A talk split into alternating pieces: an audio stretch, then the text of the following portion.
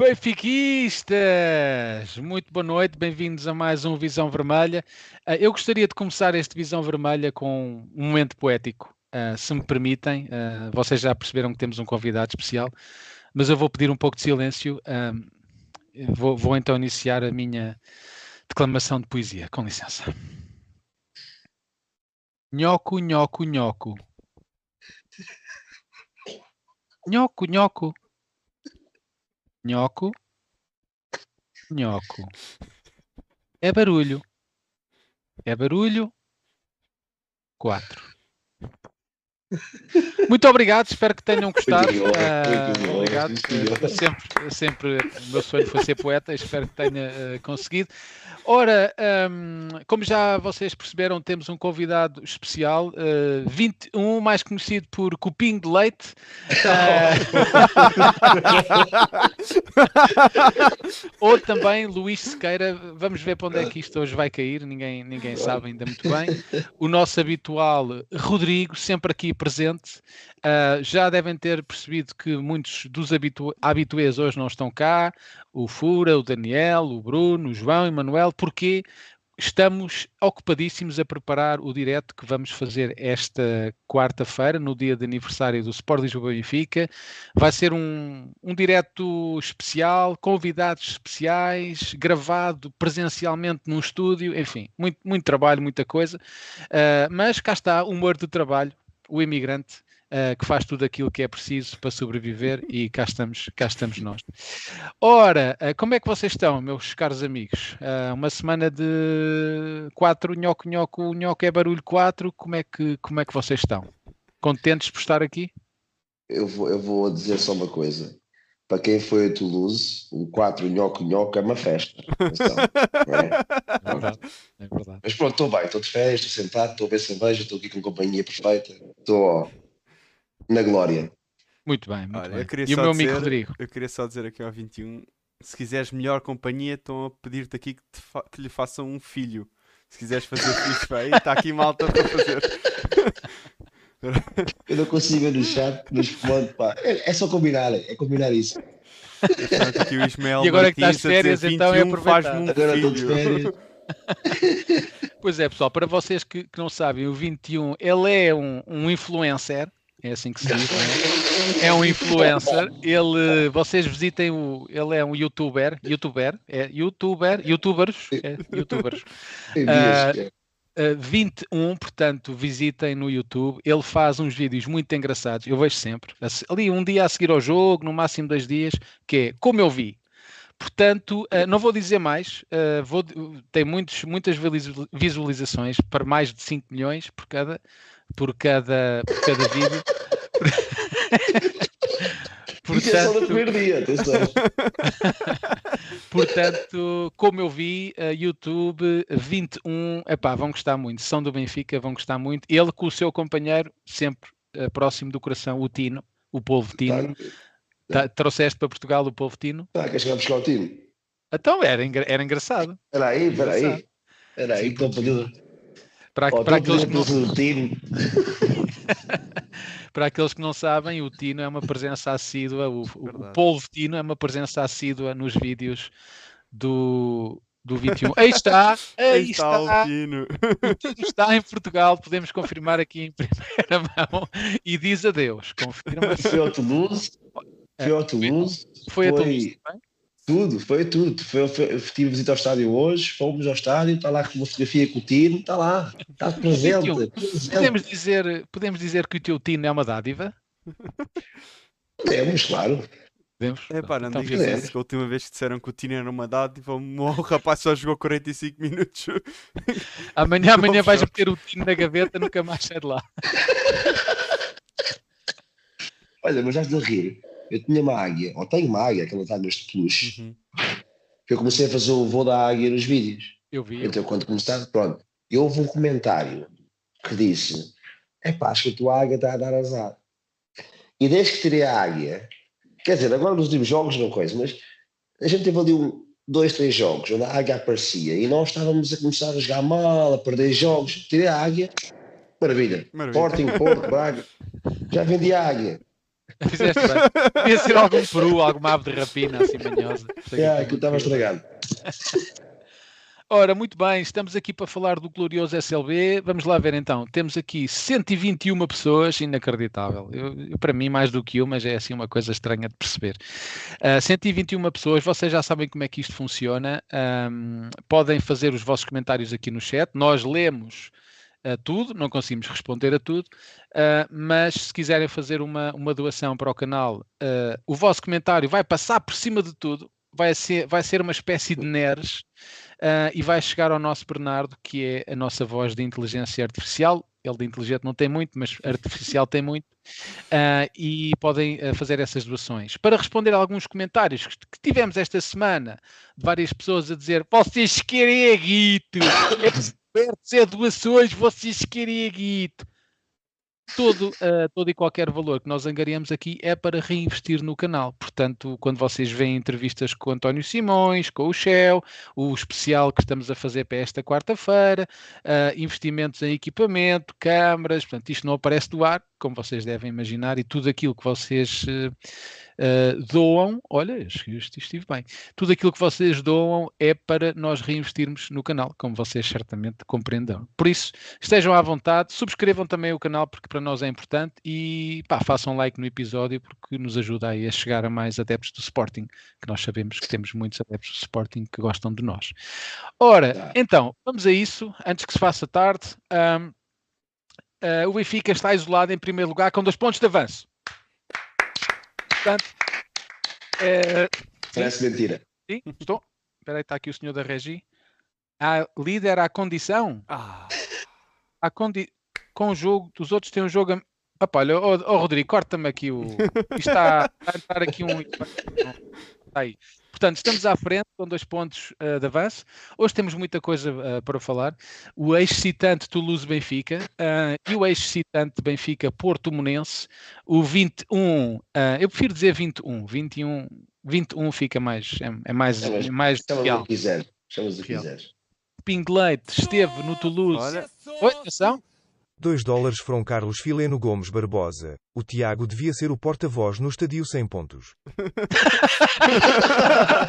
no estadio 100 pontos. Olha, por acaso, poderia ser o novo nome do Estádio da Luz. O Benfica está a pensar a vender o, o nome do estádio, portanto, Estadio 100 pontos. Não sei se há alguma empresa chamada 100 pontos, mas já está aqui o patrocínio. Obrigado, Carlos. Muito obrigado. 2 dólares. Uh, deverá estar nos Estados Unidos aí Uh, bom início de noite aí para, uh, para vocês. É verdade, eu, eu no, no mês passado estive uh, no, a ver o Benfica Sporting em Oca e estava lá o Kamala e eu dei-lhe o meu currículo. Portanto, estou à espera da chamada. Acho que é uma questão de dias. Kamala. é, vai ser uma questão de dias. Ora, dizia então eu que o 21 é o convidado ideal para estar aqui. Porquê? Porque ele esteve em França no Toulouse, uma cidade lindíssima, como vamos ouvir, e esteve também no Estádio da Luz uh, ontem. Portanto, uh, é o convidado ideal para estar aqui. Vamos falar de muitas polémicas. Polémicas. Uh, Benfica com ponta de lança, sem ponta de lança. Kossoku, jo... oh, desculpem. Uh, Kokchu joga à frente, joga atrás. Porque é que não joga Carreiras? Enfim, há aqui muitas questões. Vamos também fazer a antevisão do Sporting Lisbon 0, Benfica 5 uh, bem como uh, em televisão, a antevisão do Futebol Globo do Porto uh, 0 Benfica 4. E vamos também passar uh, no sorteio da Liga Europa, perceber quantos bilhetes é que o 21 já comprou para ir um, a Glasgow. Portanto, que ele vive no Reino Unido, se não for, é, um bocado ridículo. Ora, vamos então a isso falar deste, temos mesmo que falar, não é? Do Toulouse 0, Benfica 0, não é? Só, pode ser só um bocadinho e depois passamos para o, para o, jogo, para o jogo de ontem, se calhar é melhor, não é?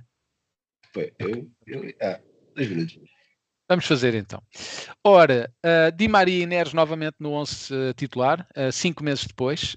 Um, voltou a repetir-se contra o Portimonense, mas já vamos falar do jogo com o Portimonense. Um, e, e, tivemos João Neves e João Mário, os Joões, lado a lado no, no meio campo. Se calhar começo já aqui pelo, pelo 21. Quando estavas embriagado lá nas bancadas, em Toulouse, quando viste o 11 titular, pensaste, hoje oh, marcher, ganhei, filho de putão. Basicamente foi. Em Portugal. Oi? Oi? 2 euros foram Felipe Santos e Grego T. Era para falar da indumentaria do sueco, lenhador. Lenhador. Sueco lenhador. Não, reparem, eu só tenho esta camisa vermelha, então é que estão, estão todos de vermelho, não é? Se eu estivesse aqui, sei lá, Mentira. ele amarelo. antes deste teve a fazer TikToks, a cortar lenha. Tá ele teve outra página só disso. Eu por acaso corto, eh, compro a lenha já cortada, mas eh, um abraço, Filipe. Obrigado pelos teus, Como um verdadeiro homem do campo, não é? Exatamente. Eu neste momento estou a ver um alce olhar para mim pela janela. Ah, ora, obrigado, Filipe Santos, grande, grande Filipe, sempre presente. Ora, isto perguntava-te então, ah, caro 21, ah, ficaste contente, feliz ah, ou não contente e não feliz quando viste o, o 11? Pensaste, ei, a Di Maria e Neres, que isto vai, va- vamos dar uma ganda, e, e Casper, vamos dar uma tareia nos, nos Eu, franceses. fiquei, eu admito, eu fiquei contente, pensei, pensei que fôssemos mostrar aquilo que a gente, aquilo que a gente foi, e não me enganei, ah, fomos ao empate. E pronto, e é assim. É, e, e mais nada para dizer, não é? O jogo toda a gente já viu, toda a gente já sabe como é que foi, e se não fosse a cervejinha, ah, tinha sido mais difícil. Mas eu também pouco me lembro, não é? Porque eu, quando, comecei a ver a primeira parte, comecei a ver mais e mais e mais e mais, e, e com a segunda parte já é assim uma, uma, uma nuvem nublada. Os jogadores do Benfica estiveram contigo a beber. É que é- é- parece que foi exatamente isso que aconteceu à equipa do Benfica, não é? Foi, não foi só, o- não foi só os jogadores do Benfica, o treinador também. O Schmiff também gosta um copinho de vinho. Eh, mas, pá, é, é um bocadinho mais sério, não jogámos nada. É que eu, eu lembro-me de estar sentado na, assim, lá na, na plateia, lá na, na Sentado, assim, deitado, vá. Já eu só não fui embora por respeito, porque eu, epá, não vou sair do estádio, claro, e estava ali a dizer assim: "Bem, se eles marcam um gol e tem que ver mais meia hora disto. mas pronto, não aconteceu. ah, mas vou, ah, quando vi o 11, pensei que fosse, fôssemos jogar eh, outro futebol, ou algum futebol, não é? Ah, entretanto, não. Entretanto, foi o que foi. Parabéns ao Toulouse, também acho que a gente às vezes dá, foca-se muito no Benfica e não dá mérito à outra equipa mérito para o Toulouse, fizeram o que tinham que fazer, tiveram muito azar eh, e nós com um bocadinho de sorte e o São Trubin eh, passámos e pronto. Olha, Oi. bom time. 2 euros Frontoni de animal. Onde está o Emanuel? O Lala. O Lala. O Lala. O Lala. O Lala. O Epá. Rodrigo, temos, temos que falar com a senhora dos recursos humanos por causa deste Bernardo. Temos que, temos que, fazer, temos que abrir concurso. O Lala. O Lala. O Lala. Nhoco, nhoco, nhoco. Uh, Tony the Animal, muito obrigado pelos 2 euros. O Emmanuel, uh, este deve ser francês, mas aquele que se deve estar a referir está a preparar o direto que vamos fazer esta quarta. E mais um. Ixi, 25 Pronto, tá polacos Fronjuni Costa. Trubin é um guarda-redes fantástico. Como diria o Nuno Luz, o Otsa estica.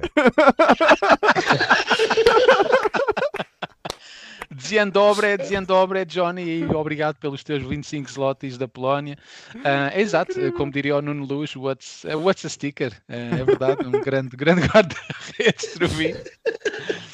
Mas obrigado pelos 25 slots, que são mais ou menos 3 milhões de euros. Ah, vamos, vamos investir de uma forma correta. Ah, ora, estávamos aqui a falar precisamente deste do, do Toulouse Ahm, tu, tu que estavas no, no estádio, Luís, ahm, pá, o Benfica faz uma primeira parte, pá, foi relativamente equilibrada, é? O Benfica teve três boas oportunidades de golo, ahm, o Benfica sempre a tentar chamar o adversário quando tinha a bola, nós estávamos em vantagem na eliminatória, Ah, Morato a ter um ataque cardíaco a cada cinco minutos, é? percebemos, percebemos isso, e Neres claramente o melhor. Pá, a segunda parte, tu estavas no estádio e conseguiste perceber o que é o que passou-se. Foi mesmo o Toulouse que, que pá, qualidade individual dos jogadores do Toulouse, ou foi o Benfica que estava completamente atarantado no, no- no campo? Eu, eu vou repetir, eu quero dar mérito ao Toulouse, porque eu acho que o Toulouse veio para a segunda parte, eh, não temos nada a perder, vamos para cima deles. Mas o Benfica eh, respeitou muito o adversário, o Benfica não fazia rigorosamente nada. Portanto, quando Benfica dizes que o Benfica respeitou o adversário, portanto, borraram-se todos. É isso que no Borraram-se todos, borraram-se Estás todos dizer. completamente. E, não é, e não, isto aqui não tem nada a ver com ah, fizeram manutenção. Não, manutenção porra nenhuma. Vocês cagaram-se todos porque viram cinco jogadores a correr para a frente. Boku, vocês, caralho, Boku, Boku de KG, no fundo, não é? nem um pouco de cague porque eles tinham os defesas- o defesa direito, o defesa esquerdo, com os médios a atacarem as alas. E pronto, a gente tinha lá um, um grande senhor que é o Morato, uh, e depois entrou o Carreras ao intervalo, porque eles disseram, ah não, isto vai ficar melhor. Não ficou, ficou na mesma, e, e a segunda parte é como eu tenho, ao minuto 60 para aí, eu pedi um balde, mas foi de cerveja, que diz, e vou já beber o balde, que assim não me lembro de nada. E foi mais ou menos assim. Podia-se beber no estádio? Podia, ah, podia, podia. Pá, quer dizer, tu vais-me dizer que em França esses gajos são os bárbaros, não é? Quer dizer, para já deixam Pode- entrar bandeiras do Benfica. Estão loucos da cabeça. Entrarem bandeiras do Benfica no estádio é É. uma cena, não é? Que em Portugal isso não é permitido, não é? obviamente. Ah, depois deixam, deixam as pessoas beber álcool. Quer dizer, onde é que vamos chegar? E depois a terceira, deixam fazer a pirotecnia. Epá, mas os franceses estão food lá dentro. é, é. Eu digo mais uma coisa. Eu, quando fui revistado, ele deu-me um abraço. Tipo, foi tipo, olha, passa, passa, bem-vindo. Bem- Bienvenue ao. Eu, Os assim, seguranças do ok. Estádio da Luz parece que tam- também abraçam as pessoas. É mais, é mais por, outro, por outra zona, não é pelas costas, é, É, é mais abraçam. sítio. mas eu tinha um powerbank, tinha o time né, no bolso, tinha coisa. Pensei, pronto, lá vão dizer que o que é que é isto, o que é que é aquilo. Não, ele, bienvenue. Bienvenue. Arrete, vamos embora. Voulez-vous coucher avec moi? Não? Mas, pois, eu, não, esse disse não porque tinha coisas a fazer, tinha uma consulta às 5. Mas o dia a seguir, assim. Eles diziam isso no, no início, espera aí. Oi? 2 dólares from Carlos Fileno Gomes Barbosa. Rodrigo na quinta-feira vai camuflado ai ai ai. Mas é 21, se calhar não, não- ainda não sabes, mas o Rodrigo, na verdade, é sócio do Sporting. Sporting Lisbon, Ah. não Braga, Sporting É. Lisbon, e ele está aqui camuflado. Ah, mas agradeço ao Carlos mais 2 dólares. ah, apesar Mas tens um disso. box, para? Ah, já me pediram bastante vezes perguntar se eu tinha Gamebox. Eu volto a dizer que Eu não. ouvi lá nos Não eu tenho lá, eu. Gamebox. O Rodrigo tem Red Pass e Gamebox. Tem- tem como é que é? Isto é o dinheiro do BB a ser usado para tudo. Obrigado E também pelas tem- doações, pessoal. E também tem ah, do, do Futebol Clube do Porto, que é Macaco Box. Também tem. Aí não pode. Tá, tá, Perderam. tá retida a Macaco Box. Ah, ora, então, se nós estamos aqui a olhar para as estatísticas, ah, nós estamos a olhar para as estatísticas do jogo todo. Epá, foi, foi, foi um massacre, não é? Contra muito Remates enquadrados. Hum, e foi o António Silva depois. Exato. Ah, sim, foi. Ah, já vamos ver, ah, já vamos ver a segunda parte e, e vamos ter... estes são, estes são maus, não é? Estes são muito maus. Agora, eu pedi ao Rodrigo se pudesse, por favor, colocar os da segunda parte que eu penso que tens aí, enquanto o Rodrigo. Tenho sim, sim senhora, está aqui. Ora, então, aqui está. Epá, esta conta do Twitter é brutal. Eu, se eu se fosse a vocês, se seguia. Eles Metem coisas mesmo fixe. Ah, as inenarráveis estatísticas do Benfica na segunda parte. Toulouse, 12 remates, Benfica 0. E aqui vou fazer uma ressalva. Há aquela tentativa de chapéu do Ausnes que faltava aqui acrescentar. Uhum. Não, não, foi, não foi um remate enquadrado, mas vá, vamos, vamos dizer que foi uma- um remate, e foi. Toulouse, 7 cantos, Benfica 1. E na segunda parte, Toulouse, expected goals 1.86, Benfica inexistente. Pá, eh, eu não, não tenho os, presente os indicadores de, das- todos os jogos do Benfica esta época, na- na- não sei de cor, mas eu duvido que este não seja o pior. Pá, foi aterrador, foi inenarrável, foi difícil entender o que estava a passar, porque na verdade o Benfica não acaba, vamos ser verdadeiros, a, a perder 2 ou 3-0 eh, ao final do jogo, e eliminado da Liga Europa pelo 13º classificado da Liga Francesa. Pá, foi, foi, um jogo, foi, uma segunda, foi um jogo muito mau, uma segunda parte absolutamente eh, horrível. O Benfica a entrar muito mal na segunda parte, o Toulouse a, a pressionar em cima. O Benfica não conseguia não conseguimos fazer uma jogada, era incrível. Os jogadores do Benfica ganhavam os duelos todos, os jogadores do Benfica não tinham intensidade nenhuma, parecia que estavam a olhar para o relógio ah, à espera que o jogo acabasse. O Toulouse a chegar eh, cada vez mais próximo da baliza, pá, e só mesmo por, por milagre o Toulouse não marca dois ou três golos e, como tu disseste, Luís, São Turbim, ah, porque foi uma segunda parte ah, pá, completamente medíocre. Ah, qual, qual a tua visão, Rodrigo, sobre, tu não estavas no estádio, mas que é que te, o que é que te pareceu? Porque é que achas que o Benfica, pá, numa, numa primeira parte equilibrada, o que é que eles beberam ao intervalo? Ou comeram? Algum croissant avec du fromage à com bolor, assim alguma coisa? É, pá, para ser sincero, ah, é uma coisa que já se tem notado no, no Roger Schmidt, que é ah, este ano, principalmente, que é tu, tu só jogas 45 minutos, porque seria injusto jogares os 90, não é? Tens de tornar o futebol uma coisa bonita, o futebol uma coisa, um entretenimento para as pessoas na bancada, né? Não podes chegar lá e destruir a equipa adversária e depois, pá, ninguém, depois assim, assim ninguém vem ao estádio ver, né? Toda a gente sabe o que é que vai acontecer, ninguém vem ao estádio.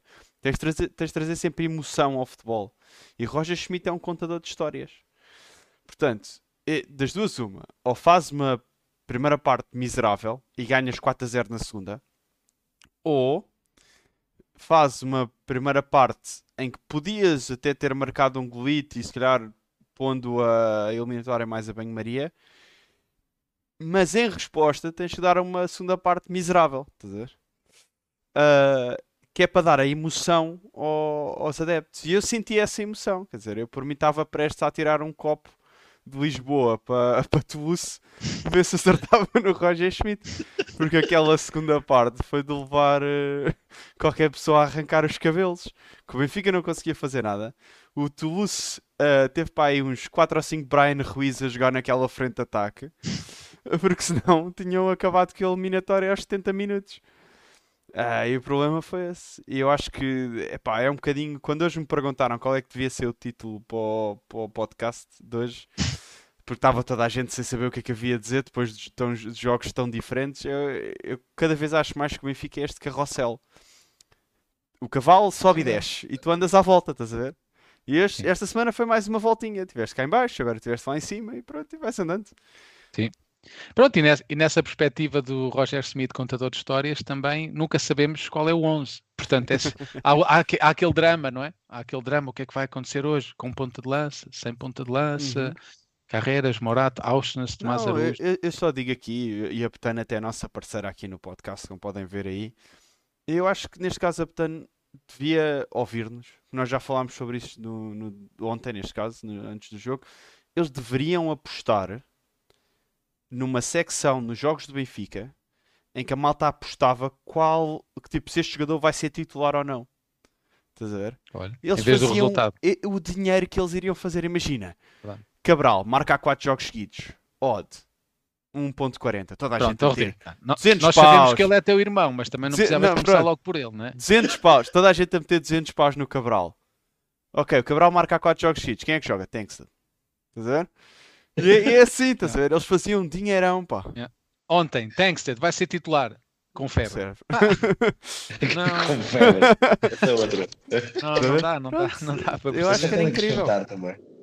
Enquanto estamos a falar do Toulouse, é que a gente passa também a eliminatória, né? se formos buscar o, buscar o primeiro jogo, com dois penaltis, onde em dois jogos não me lembro de teres o Benfica a fuzilar ou mais forte que o Toulouse. Vamos relembrar, está em terceira conta de baixo, como aquele menino disse, não é? Portanto, estou muito estou confiantíssimo para o jogo com o Rangers. Sim, já, Pensei que já compraste bilhete. já está eh, avião, hotel, bilhete e já comprei, já, já mandei vir 12 cervejas e um balde. Que é para- que é para- Pá, ouvi dizer que Glasgow que é preciso ter cuidado. Portanto, vê lá, vai, leva segurança. Se quiseres, podes-me contratar a mim, se me comprares bilhete, eu vou. é, é preciso ter cuidado eh, se eu for. Eh, porque se eu não for, não é preciso ter cuidado nenhum. É na boa, não estou lá, mas eh, Não se acontece eu não for, é na boa. Pá, mas pegar naquilo que tu estás a dizer, eh, o Benfica, em dois jogos com o Toulouse, teve. Eu vou repetir duas, eu vou repetir duas vezes só para certificarem que não estou a enganar. 3 horas e 9 minutos. Benfica jogou 3 horas e 9 minutos e não conseguiu marcar um gol ao Toulouse de bola corrida. É isso. Foram dois penaltis, enfim, eh, caídos do céu. O, o primeiro, se calhar, mais caído do VAR, porque ninguém se tinha, se calhar, muita gente apercebido que havia penalti. Foi só o Otamendi que levantou os braços. E o segundo, pá, uma, uma entrada fora de tempo e, que- e que nos deu vitória. Pá, porque foi- esta eliminatória foi muito má.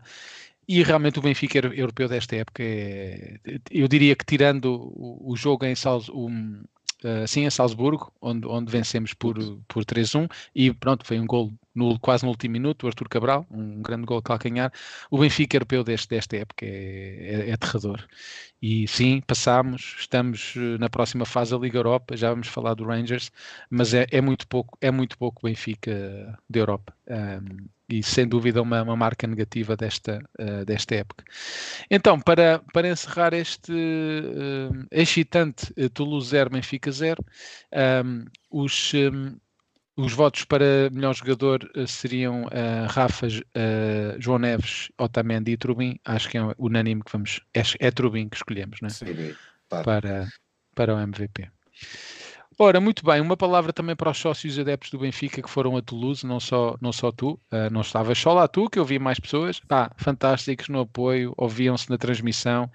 Um Toulouse com uma uh, com adeptos muito bons, pá, acho que pelo menos a ideia que eu, tinha, que eu tive, estavas no estádio, não houve problemas nenhums, ninguém foi violento, receberam bem Nada. as pessoas.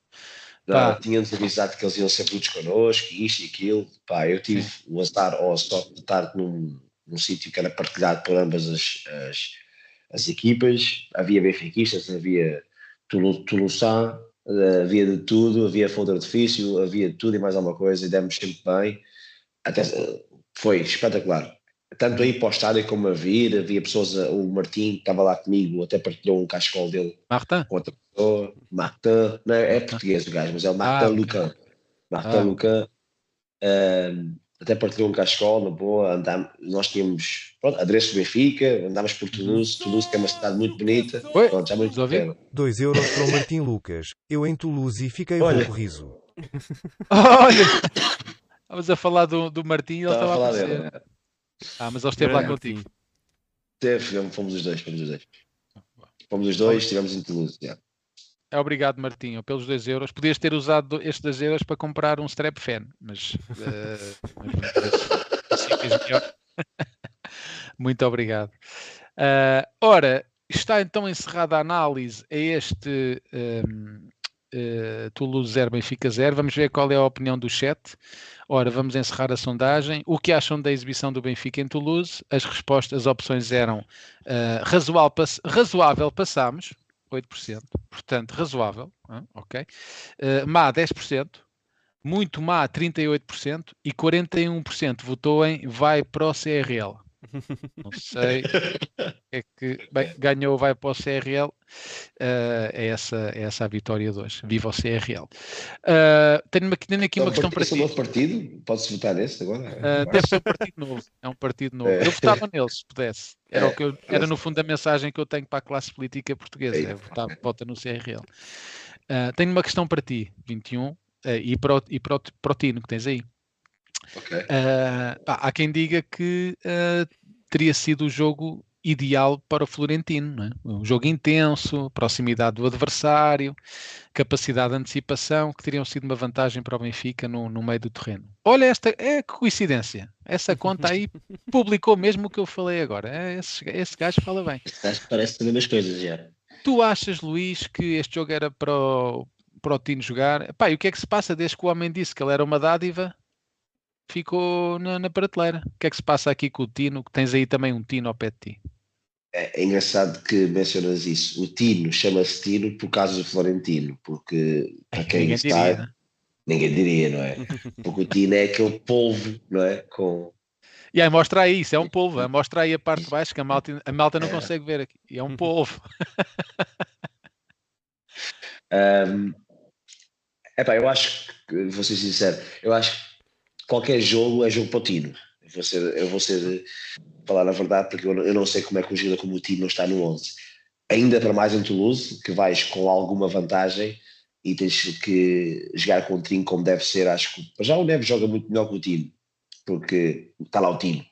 E segundo, uh, e acho que já vamos falar dele daqui a pouco, mas eu vou falar no Koksu. Uh, ah, e tal, não está na posição certa. Ah, e tal, não está na posição dele. É pá, não joga. Não, tá, não há posição, fica no banco, entra depois a seguir. Mas, uh, direto à pergunta, acho que sim.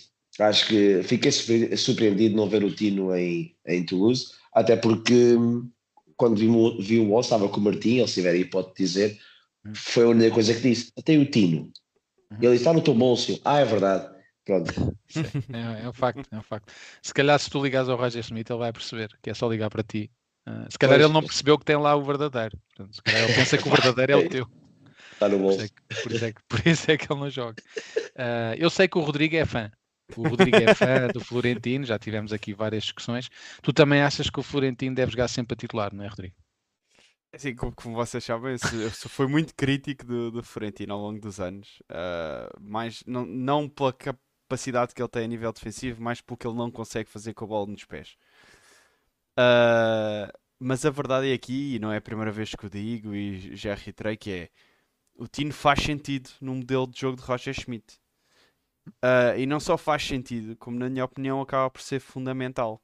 Porque o, o de jogar com dois médios, como ele faz muita vez, retira tanto ao João Neves como ao Kokushu, quando joga naquelas posições, a liberdade de poder atacar e de, de gerir o jogo sem ter tanta preocupação defensiva. E quem é que sobe e quem é que não sobe. E às vezes até acontece, e podem haver jogos, que eles os dois ficam quase a olhar um para o outro a ver quem é que vai subir e nenhum sobe. Hum.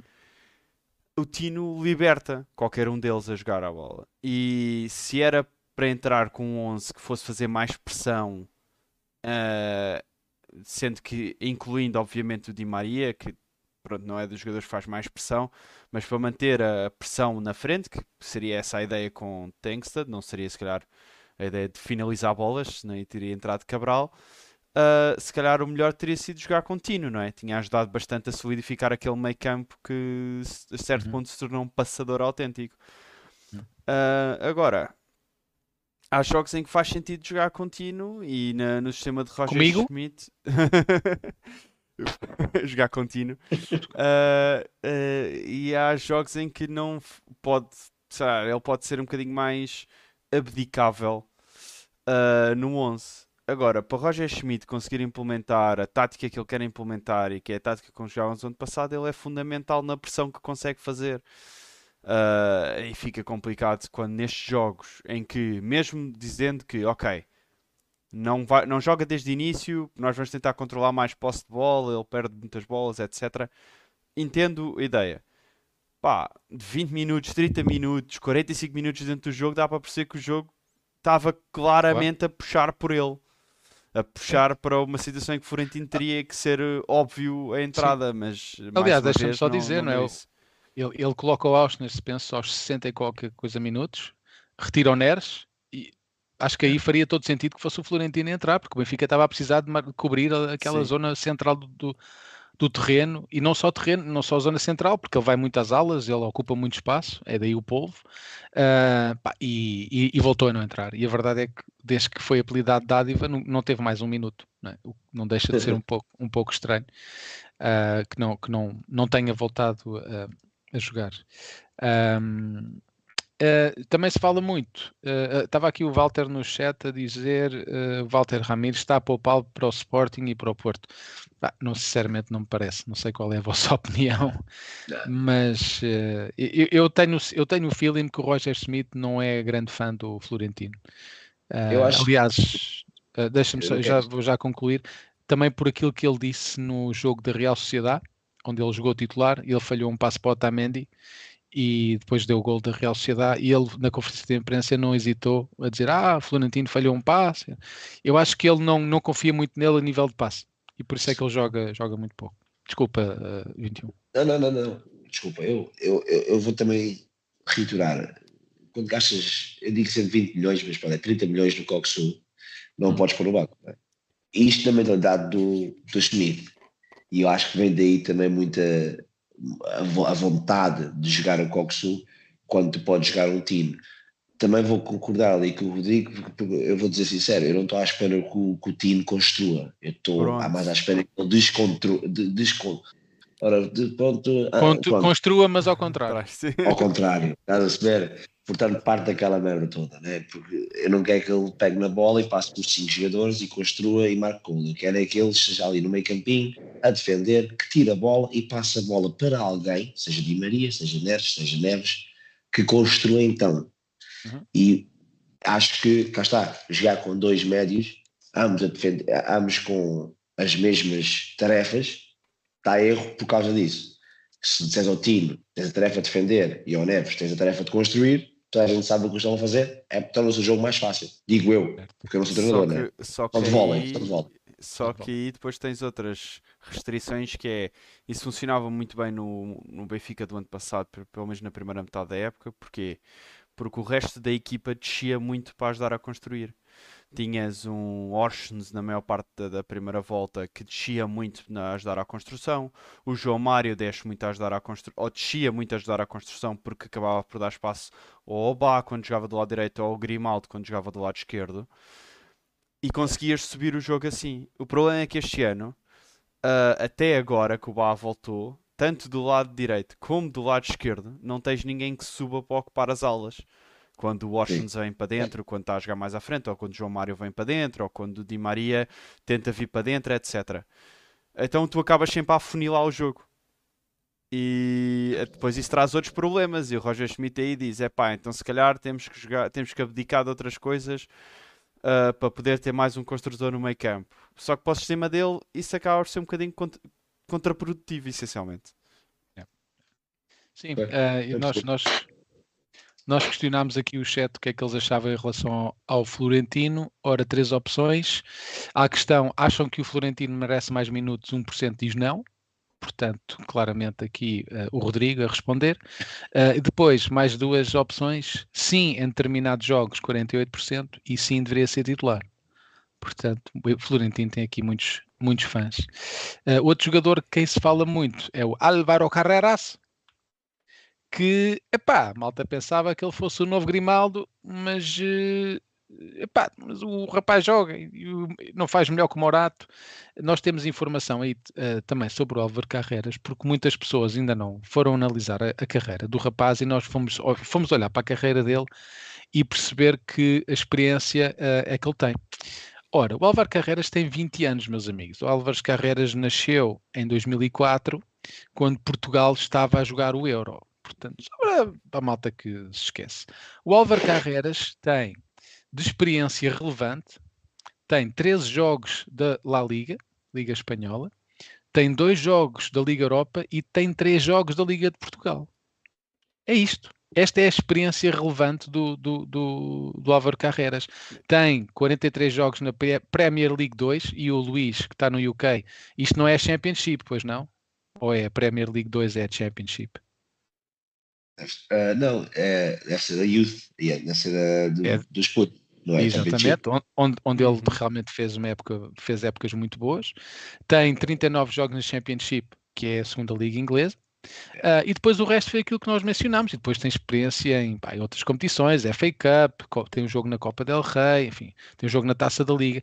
Pá, nós estamos a falar de um jogador que praticamente não tem experiência ao mais alto nível.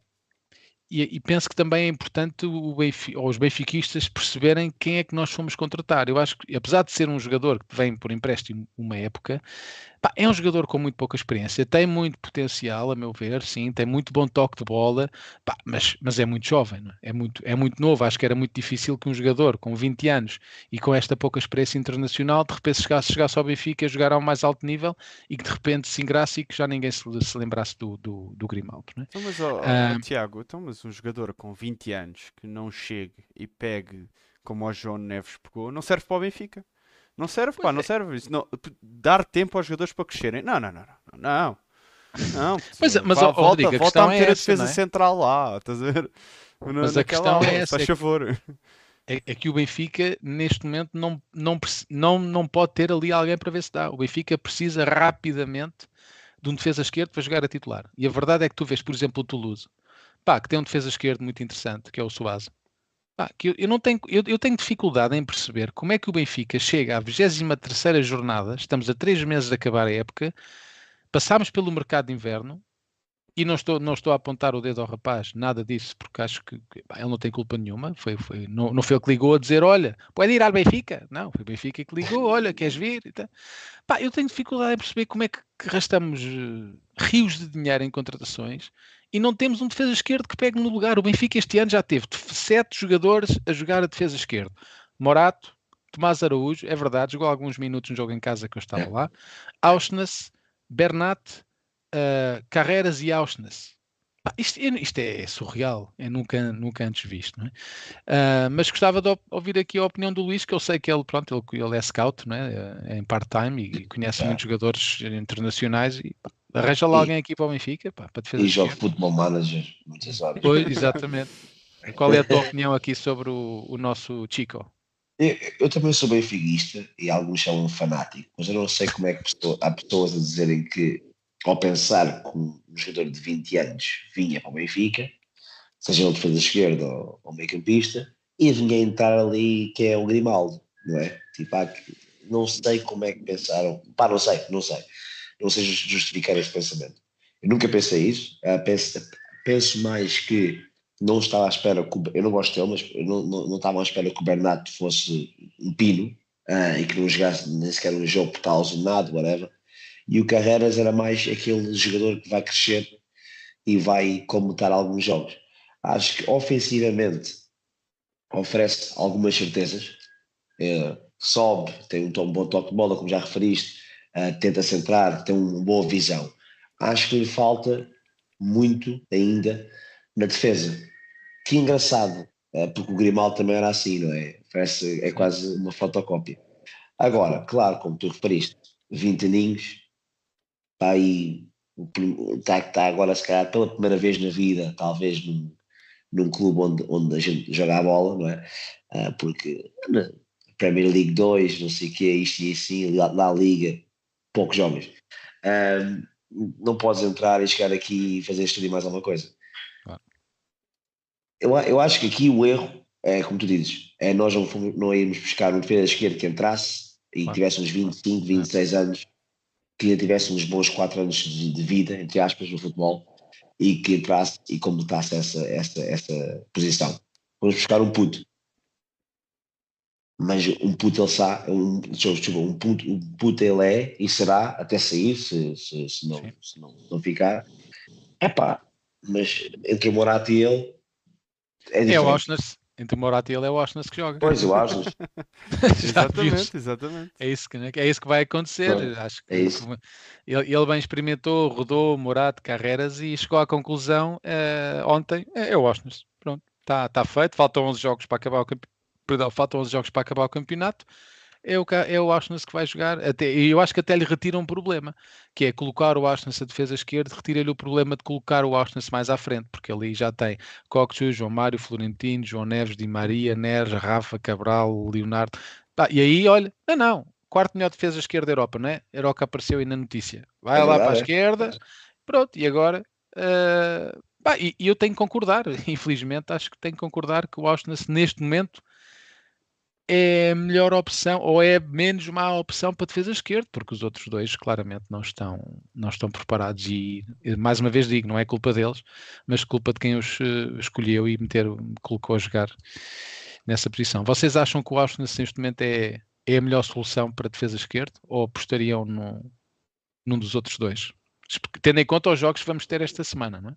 Pois, o problema que passa muito por aí, que é Uh, da, da, mesma maneira que eu disse que, que, temos de dar tempo ao miúdo para crescer, uh, o Benfica, com a quantidade de dinheiro que já gastou esta época em jogadores e que já gastou naquela posição em si, não é? Podia, uh, podia ter mantido Ristich, que já estava habituado ao, ao, sistema pelo menos um ano, mas depois isto teve um desentendimento qualquer com o Roger Schmidt para ter sido corrida a pontapé. Uh, foste buscar um Jurasek que em teoria seria para ser o titular e este seria para, para crescer por trás. Mas quer dizer, foi buscar um titular que não jogava futebol assim há tanto tempo, que veio de uma que era de uma liga onde só tinha estado a jogar ao mais alto nível há uns poucos anos, bem me recordo, e já o despachaste e agora tens um puto lá e vais acabar a jogar com Orsons. Uh, faz um bocadinho de, de, de confusão, para te ser sincero. Agora se, se, vale a pena meter o puto nestes jogos, não vale, porque vai ser um buraco que se vai criar ali da mesma maneira que seria um buraco se, se metêssemos o. Morato, porque pá, o Sérgio, a coisa que o Sérgio Conceição sabe é aproveitar uh, as falhas de, de construção da, das equipas. Ele estuda as equipas a pente fino e bastava teres um Evanilson um. Uh, a um galeno daquele lado e matavas completamente qualquer jogador, tanto o Carreiras como o, uh, o Morato que ficasse daquele lado. Agora, com o jogo com o Sporting, o Sporting já joga de uma maneira diferente, o, as laterais já têm um impacto diferente na, na, construção de jogo deles e nas movimentações deles. E aí acredito que se calhar contra o Sporting vamos até começar com um bloco mais fechado, mais baixo. Uh, que parece ser uma coisa que o Sporting tem muita dificuldade. Mas, não, não, repara, com Orsnes, com Orsnes sim, na mesma, sim, sim. Porque aí o Orsnes até, até vai ajudar com o bloco mais baixo a ajudar a sair rápido a jogar para partir uh, aquele impacto inicial que o Sporting vai tentar dar ao jogo. Estou mesmo a ver o Catamo e o Edwards uh, em cima do Carreiras. Exatamente, que, que, exatamente. E até mesmo em cima do Morato, não é? E tu, 21, achas que é Auschwitz uh, para cima até ao final da, do campeonato? Tem que ser, né? não há outra maneira. Uh, infelizmente é um bocado o, o, eco do Rodrigo, mas o Carreiras não, não, não, não dá garantias né, especialmente a defender, e o Morato não dá garantias, especialmente a fazer nada. Uh, portanto, tem, um tem um penteado espetacular, lá. Tem um penteado nada fixe. Uh, o Tomás Araújo, quando lá chegou aqueles poucos minutos, não gostei de ver, não gostei de ver ali. Uh, estava completamente, parecia um peixe fora d'água. Hum. E o Bernardo está lesionado, e o lesionado estará, e também digo uma coisa, também se não tivesse lesionado, uh, podia estar no PSG. Uh, com, com o seu amigo Draxler, porque também nunca, nunca percebi muito bem esse, esse empréstimo. É, mas pronto, também não vou alongar muito, porque pronto, o Rodrigo disse tudo. Mas alonga-te. Pá, o, o não, Bernardo, mas é assim, mas, mas, por acaso agora voltando a, um bocadinho ao tema do Carreiras e de, de, outros jogadores que até poderiam da, da formação estar a jogar ali, vocês acham que, por exemplo, nestes jogos, jogar com Orsons seria estar a queimar o jogador ou estar a proteger o jogador? Olha, para já quem faz perguntas aqui sou eu. uh, mas, uh, opa, é, é, como disse, acho que é a opção menos má. Porque os outros dois uh, são muito inconstantes. É? O Morato já fez jogos. O Morato fez jogos na sua maioria maus, na defesa lateral esquerdo. E o Álvaro Carreras, por exemplo, vimos ah, jogos ele também não jogou praticamente, ele não jogou num jogo completo, não é? E, e, a verdade é que mesmo com o Vizela a ganhar 6 a 1, o Roger Smith mete, os, mete aos 87 minutos. Opa, não, não parece que ele acredite no jogador, porque se ele realmente acreditasse, ele faria como fez com o Neres, quando ele veio de lesão, em que entrava aos 60, é. o Tiago Oveia, eh, como vimos com o Vizela, jogou titular. Eu sinceramente parece-me que ele considera que ele não está preparado e, e provavelmente está, está certo. E tu, 21? Para mim, eu vou-lhe ser sincero, eu quando vejo o Alges no meio, que é raramente, ou, ou, fico logo naquela, tem o que é que joga a defesa esquerda? Ah, o que é que joga a defesa direita? é, é o que o Roger Smith deve pensar. Por isso, eu acho que eu acho que o Alges já nem sabe jogar a meio campo. Porque houve um jogo aí, já não lembro qual é foi o jogo, que ele jogou no meio campo e digo assim: espera, este gajo era meio campista. Uh, por isso, pronto. Uh, e como já foi referido, top 5 ou top 4 da Europa, acho que epá, protege o jogador, acho que protege mais é nós, porque quer queira, quer não, ele até não joga mal naquela, naquela posição. E eu fui um grande crítico do Arsenal, já dizer. E fui um grande crítico do Arsenal, porque no princípio da época, para mim, ele tirava muito lugar ao Neres. E eu assim, mas a gente joga o Arsenal para não, para, para não jogar o Neres, ou vice-versa. Uh, pronto. Mas agora sim, o homem, estou rendido, estou rendido ao Auschwitz, pá, faz-me filho, como aqui o chat diz, uh, e joga. Se pudesse pôr ele nas 11 posições, punha ele nas 11. Não, Trubin ficava lá, Trubin e o Auschwitz, pronto. E o João Mário, claro, não pode. Não pode, eu, eu, juro, eu ainda estou para ver, eu, eu gostava que o Benfica este ano ganhasse o campeonato, pelo menos com um jogo de antecedência, só para eu poder ver o 11 inicial contra o Rio Ave na última jornada ter Orsens na baliza. Está a ver? É muito provável. É muito provável. Só, só para o homem finalmente conseguir percorrer todas as posições dentro de campo. Uh, ora, depois, antes de passarmos ao jogo com o Portimonense, no final, uh, no final da partida, Roger Smith teve umas declarações que, mais uma vez, agitaram aqui as águas e muita gente diz é inadmissível. O Daniel disse-me logo: Esse gajo eu partilhei. Não, não foi assim não foi assim tanto, mas ele, eh, pronto, às vezes sei que ele pensa isso. Eh, ele não está aqui, mas está a ouvir. Ele de, de que bocado vai fazer um comentário para me calar. Ora, uh, Roger Smith, no final desse jogo, um, tens aí as declarações, não tens? Tem, tem. Então, se quiseres colocar. Vou pôr. Roger Schmidt fala baixinho, portanto vamos prestar atenção. É. Ah, mas tens em vídeo. Não, não, só- não é este, não é este. um, Isto é o pré, isto é pré-jogo, isto é isto é a justificação, já vamos lá porque é que o Benfica não joga. Ah, Vocês já perceberam que isto é altamente profissional. não já perceberam Pois. 21. Aliás, 21, o teu cachê está garantido, como tu sabes. Já está, já vi. Perce- percebem que o planeamento do Visão Vermelha pá, está ao nível vá, de um, sei lá, de um, de um, de um Miss Portugal 1991.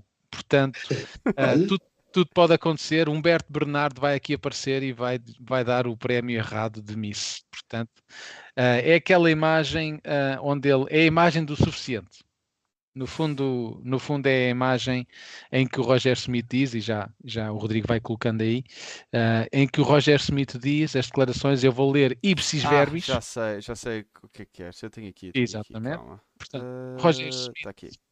No final, exatamente, no final de- do jogo com o Toulouse, Roger Smith diz ah, foi o suficiente para passarmos à próxima ronda e o objetivo era esse. Foi um jogo difícil, estivemos bem na primeira e tivemos grandes chances para marcar, verdade.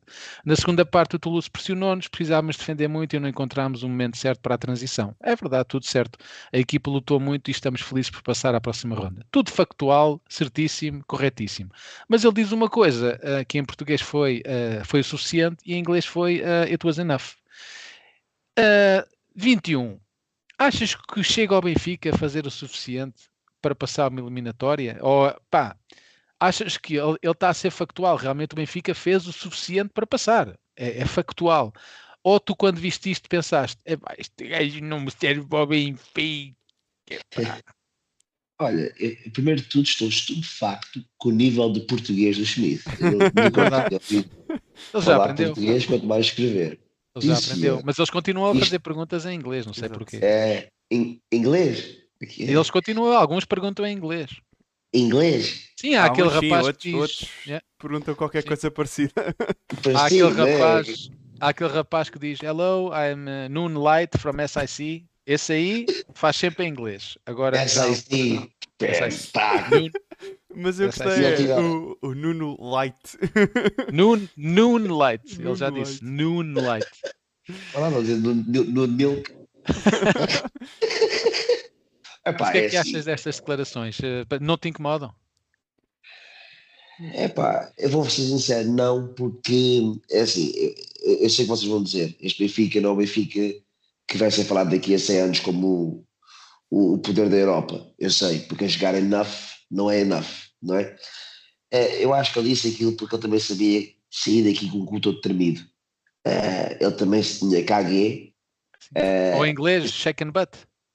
Pois, porque, epá, fizemos o enough, como tu disseste, factual, porque passámos. É factual, o que não está tudo correto.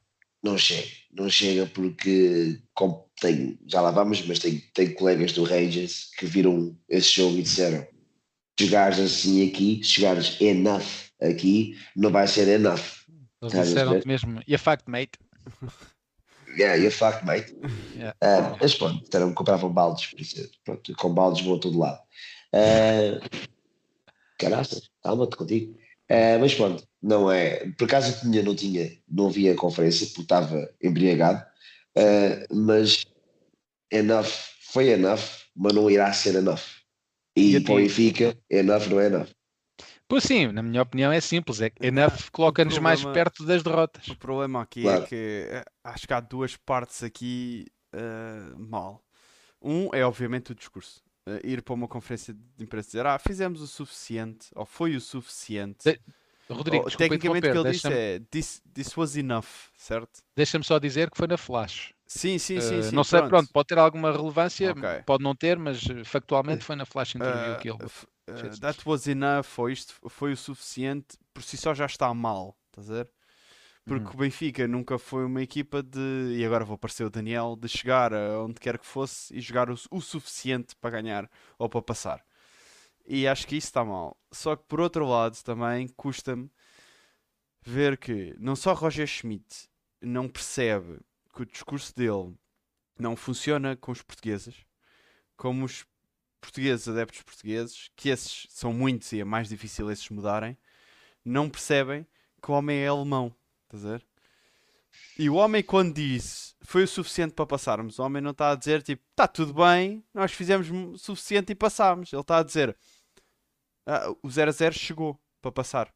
Tipo, matematicamente chegou, nós passámos. Ele não está a dizer que o jogo foi bom, ou que fizeram um mau jogo, ou que fizeram um bom jogo, ou que fizeram uma grande exibição. Ele está a dizer, tipo, palavra por palavra, há alemão, como muitos deles fazem, e quem já tratou com alemães, alemães sabe que eles são assim. E, os, al- e pior aqui são os alemães. Saiu, saiu. Ah, quem já tratou com alemães sabe que eles são assim. Aquilo é muito preto no branco. Aquilo é, é factual. É, e então, sim. e então ah, ele, quando, para mim, quando ele diz foi o suficiente, é mesmo. Não, foi o suficiente para passarmos.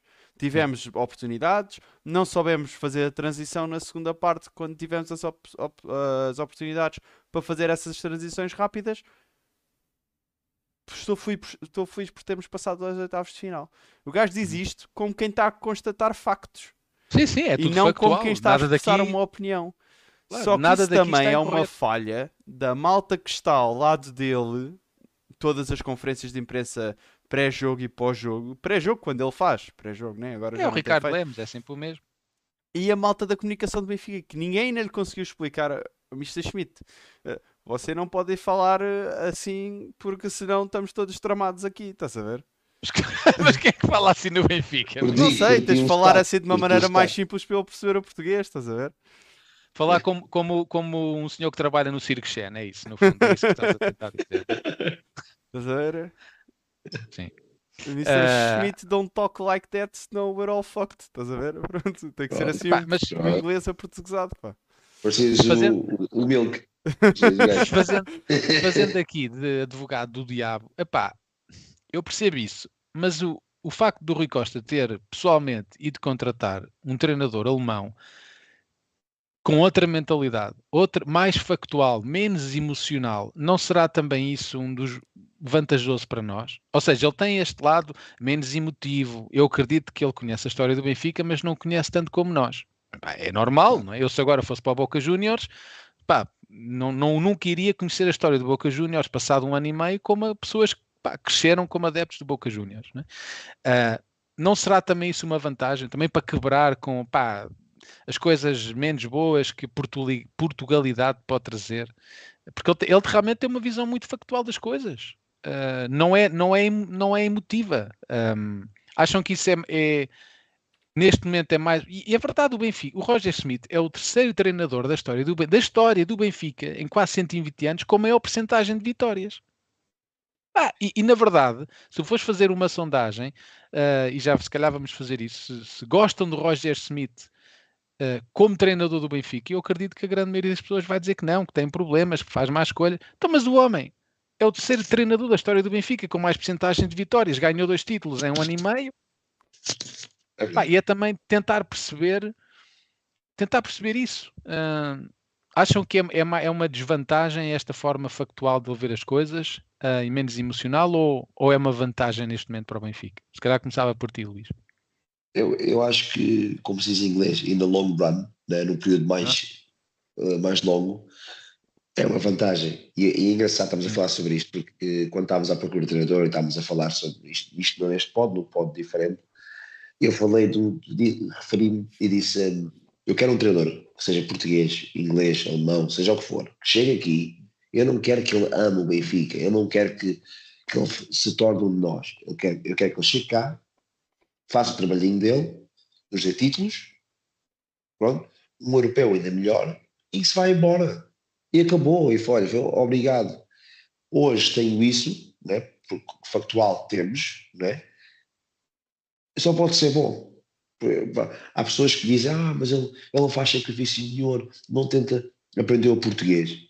Eu quero é que ele treine, eu não quero que ele seja professor de português, eu Exato. quero é que ele treine os jogadores. Pronto. Ele veio cá, foi para pôr o Fala. Benfica a ganhar, não foi para falar português. Daqui a um ano não tenho uma porra de um título, mas ele fala português. Atenção. Sim. Já vai a Portugal e tudo. Oh, está a ver? Já beber um cheirinho, já sabe, já beber um cafezinho com cheirinho, não sei o quê. pronto. Mas eu, minha opinião, gosto do Smith, acho que é o treinador para o Benfica, tem, é, como todos os treinadores, tomar decisões e às vezes é um bocado cego. Sim. Mas é pá, até hoje não posso queixar a dizer que havia que não gosto dele, pronto, não posso ser isso. Não concordo com certas decisões, não concordo com, cer com certos 11 que mete, não, pá, não concordo. Mas, não, mas o Benfica está em primeiro com dois pontos de avanço. Pá, tudo bem. Oh, cuidado, Estamos à cuidado. líder à condição. Disseram uma bocada, acho que é mentira. Pá, mas cuidado. factualmente. Pá, mas isso. E... Uh, e desculpa, Tiago, eu acho que isso é um dos Estás problemas desculpado. principais uh, do, do, Benfica no, dos últimos anos, e quando digo anos é mesmo décadas, que é uh, a verdade é que toda a gente quer um treinador no Benfica que venha, que fique, ganhe muito e que depois até possa ir embora. E toda a gente quer um treinador que faça sentido para o projeto do Benfica, que tens que formar jogadores e sabes que vais ter, devido ao mercado e à e à dimensão do país que vais ter que vender sempre a um ou dois jogadores uh, que não quererias vender e que vais ter que estar sempre a formar novos jogadores e a comatar essa, essas falhas no Benfica. Uh, mas a verdade é que queremos um treinador que se incorpore nesse projeto. Vais buscar um treinador que até está habituado assim, que já desenvolveu muitos jovens, que sempre teve em equipas a desenvolver jovens, que foi campeão e ganhou a supertaça mas como o homem não mostra, não fala como, devia, como toda a gente acha que se deve falar no Benfica e não age dentro de campo como toda a gente acha que deve agir no Benfica, ele se calhar pode até nem vir a ter uma terceira época. E andas sempre nesta incessante procura de Sim, Precisamos do treinador a longo prazo, mas nunca dás um longo prazo a esse treina ao treinador que vem. Sim, sim. Porque se, se, é um treinador que esbraceja muito e que grita muito e que, toma, e que se adapta muito e está sempre a mudar as coisas para. É porque nunca jogas, não tens um 11 fixo, não tens, não tens um modelo de jogo fixo, é um treinador muito. Oi, Tony. 2 euros Frontoni de animal. Emanuel, OST2. On vai ganhou Power Rangers. Tony the Animal. Uh, implacável. Emanuel, eu já disse, mas vou dizer outra vez: o Emanuel está neste momento a trabalhar para o especial de quarta-feira, dia de aniversário uhum. do Sporting do Benfica. Portanto, mas um abraço aí ao Tony. Obrigado aí pelos teus 2 uh, euros. E, e, pronto, eu continuo. É um bocadinho nisto que é. E é verdade que vai haver muitos treinadores que vão se calhar chegar ao final do segundo ano ou ao final do terceiro ano e tu dizias este treinador até tem qualidade para estar aqui 7 ou 8 anos, mas epá, este ano cometeu demasiados erros e é impossível mantê-lo pela situação em que, que, a equipa está, etc. Mas quer dizer, o Ferguson também não ganhou todos os campeonatos que teve no, no United. O, uh, o Guardiola também não ganhou todos os campeonatos em todas as equipas que teve. O Klopp não ganhou os campeonatos todos, em todas as equipas que teve. Mas a verdade é que também estás a jogar no Benfica. E aí ganhar o campeonato não é uh, vamos tentar todos os anos ganhar o campeonato, é temos que ganhar o campeonato todos os anos. E às vezes lidar com essa pressão não é fácil. E depois aí entras no critério que se calhar é, é, é aquilo que passa neste momento pela cabeça de Rui Costa, uh, que é como é que eu hei de gerir este critério da exigência que temos que ter porque somos o Benfica e também ver as coisas para o futuro, não estar a queimar um treinador todos os anos ou dois em dois anos. Claro. claro. Olha, e relativamente aqui às declarações dele, que nós vimos há pouco, o nosso chat diz que 48% não é aceitável, uh, ah, 30% não me aquece nem arrefece e 22% não me incomoda. Portanto, cá está, claramente as declarações dele pá, mais de, quase metade dizem que não, não é aceitável para treinador do Benfica, não é? E, pá, mas há duas coisas que eu não, não entendo, sinceramente não entendo. A primeira coisa que eu não entendo é como é que estão aqui 212 pessoas e só temos 79 likes. Pá, isso eu não entendo. Pá, passam lá, cliquem lá no like, ou faz favor, ou faz favor. A segunda coisa que eu não entendo é, eh, e eu não estive no estádio, mas uh, disseram várias pessoas, que quando foi anunciada a constituição do, do, da equipa do Benfica, quando é dito o nome do treinador, ouvem-se é, é subiado no Estádio da Luz. Não, não percebo, porque é que já estamos a assobiar o treinador e ainda, o jogo ainda nem começou. O Benfica ganhou 4 a 0, fez um excelente jogo contra o Portimonense, mas já estamos a assobiar. Pá, não faz sentido nenhum assobiarmos o treinador do Benfica. Ele não ouve, não é? Porque certamente está no balneário está concentrado noutras coisas. Pá, mas nós acabamos por às vezes ser os inimigos de nós próprios. uh, e, e, como disse no, no podcast anterior, mu muito egoísmo das pessoas, não é? Porque é uma coisa pessoal, não é? Eu quero assobiar e assobiu agora. Ou seja, não se pensa naquilo que é melhor para a equipa, só se pensa no individualismo. Não, eu quero fazer isto agora porque eu estou chateado, porque eu não gostei do que ele disse e vou assobiar o gajo. Pá, uh, eu não sou dono da razão, nem nunca serei. Experimentem da próxima vez, que seja uma pessoa que fizer isso, é bom, que é, pá, vou reter, vou-me acalmar, vou beber duas cervejas, vou fumar uma ganza ou o que for, lá fora. Pá, façam no fim. Esperem pelo o fim. Eu percebo. Pá, não joga com ponta de lança, já vamos falar sobre isso. Pá, mas dei o benefício da dúvida ao homem. Pá, ele já, já nos ofereceu um campeonato. Seria impensável. O Benfica não vai despedir o treinador até ao final da época. Não vai. Não vai. Uh, portanto, pá, vamos apoiar o homem. Uh, vamos dizer não concordamos, mas dizer que não concordamos não quer dizer que o homem se vai embora, não é? Porque isso só traz instabilidade à equipe. Pá, depois no final da época, porque o Benfica não vai despedir este treinador, fazemos então o peso, se ele deve, deve continuar, se não deve, não deve continuar. Eu ah. queria só ler aqui um comentário de Mr. Player em resposta àquilo que tu estavas a dizer, em que ele diz: O treinador não percebe os assobios em português. Não pois, eh, ele, ele, próprio disse que não percebe português, portanto não, não sabe o que é que se passa aí da contestação, não, não, não, não percebe. Uh, mas já dá, dá, para perceber que realmente a maioria dos benfiquistas não, pá, não gosta, não, não gosta dele como, como treinador, não é como pessoa, certamente, mas pá, temos que faltam 11 jogos para o fim do campeonato. Pá, eu acredito muito nesta gente, sério. Eu acredito muito que o Benfica vai conseguir ganhar o campeonato. Eu acho que vamos também conseguir ganhar a taça.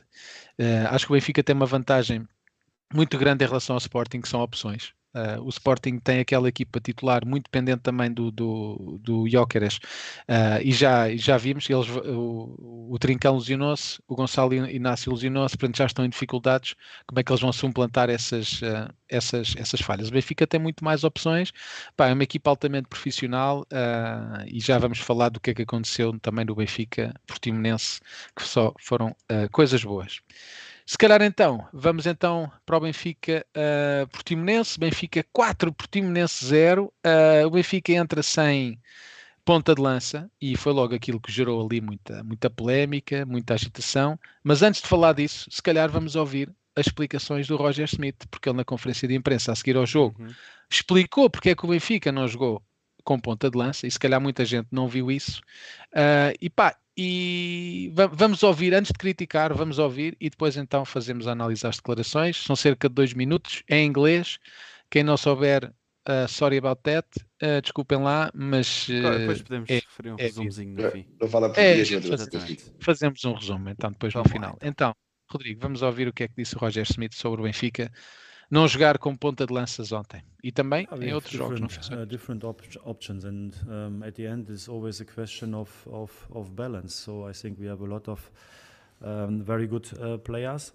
And um, to find the right approach for, for the games um, I think is the is the, the question. And in my opinion, of course, we can play with a real central striker like Arthur, like Marcos Leonardo, like Kasper Tenkstedt. They have more the profile, profile like a central um, physical striker.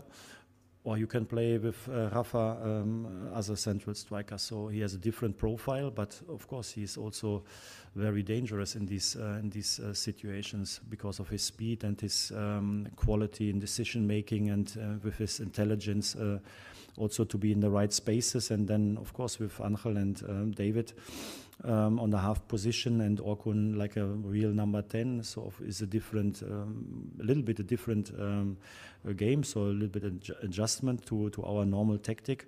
But of course, I think um, that has also, um, yeah, uh, advantages for our for our game like we saw today so of course if an opponent is defending so deep like they like they do, sometimes you also um, think a central striker, physical striker, maybe is good for, for crosses or for, for these things. But I think we are a team who try tries a lot to to play football even on the last 20, 30 meters. So I think we score a lot of goals from very close distance of the goal. So that's our um, style of uh, playing. And of course, the more player you have who are very good in small spaces, who are very good with the ball and in decision making, the, the, the more you will find uh, solutions against compact opponents who defend sometimes with 10 men in, in their own box. And so we have different um, options. And uh, today, my, my choice was for these players. Ok. Então, o que basicamente diz o Roger Smith é que o Rafa também é um jogador que pode jogar no eixo de ataque, que é muito rápido, que tem muito sentido de oportunidade. Ah, é verdade, tem 17 gols esta época. E que noutro tipo de jogos pode utilizar um jogo mais eh, físico, com Artur Cabral ou com outro ponta de lança, para tentar desbloquear as defesas adversárias.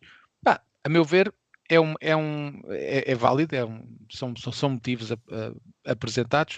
O que é que achas, 21? Uh, ah, achas que faz sentido aquilo que ele disse? Ou que o Benfica pá, tem que jogar sempre com um ponta de lança uh, ao, lado, ao lado do Rafa? É, é engraçado porque às vezes eh, nós tomamos decisões uh, ao ver o 11 né? e, e faz logo a pergunta: mas porquê? Porquê assim? Ah, porquê assim? Está bem explicado, não é? Ele explicou. E depois explica-te e tu pensas: pá, realmente, espera lá. Porque há, há, ali uma, há ali uma, uma, uma, uma sentence, né? uma frase que ele diz que é quando as, as equipas defendem com 10 jogadores, estão todas compactas, e é bom ter bons jogadores com bom toque de bola que conseguem jogar em, em. Espaços curtos. Espaços curtos. Sim, diagonais, e realmente abrir, rodar bem a bola para abrir os espaços. Sim, e, e, realmente faz muito sentido, porque quando tens o David, quando diz David, pronto, quando tens o Neres, quando tens o Rafa, quando tens o Di Maria, o, o Coxu mais à frente, como eu também disse, faz sentido. E eu vou ser realista, e quando vi o 11 pensei, foi a primeira coisa que eu disse, ah, então vamos avançar outra vez. Oh, como, como quase toda a gente. Não, inventes, mano, não inventes. Contra o Portimonense em casa, precisamos desmanchar um bloco baixo, não temos ninguém para segurar claro, a bola. Isso, não tens, não tens nenhum ponto de referência na área, não podes entrar na bola, não há ninguém, pronto. E agora que foi explicado, vá, vamos, uh, faz muito sentido com como jogamos, e, e especialmente na segunda parte, especialmente depois do Rafa marcar o gol, que veio não só desmanchar aquela defesa, aquele bloco baixo do Portimonense, descontrolá-los um bocado e talvez também dar-lhes alguma confiança, nós só não, fomos, só não marcámos mais porque não quisemos, eh, porque também começámos a baixar o ritmo, porque também temos jogos, faz sentido, e se no princípio do jogo dizia todo, não estou de acordo, não gosto de ser avançado, para estes jogos faz sentido.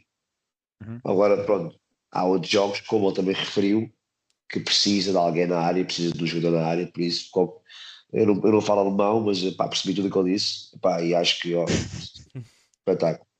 É, foi uma, aplica é uma aplicação que traduz, temos aqui. Muito fixe. Uh, e tu, Rodrigo, uh, percebeste os argumentos e concordas? Uh, ou percebes e não, e não concordas? É, é daquelas coisas que é, ele volta a dizer o que eu acho que, que ele pensa e que é factual, que é ele diz: Eu acho que para jogar contra equipas muito fechadas é preferível ter um, uma frente de ataque com jogadores mais móveis e com melhor toque de bola.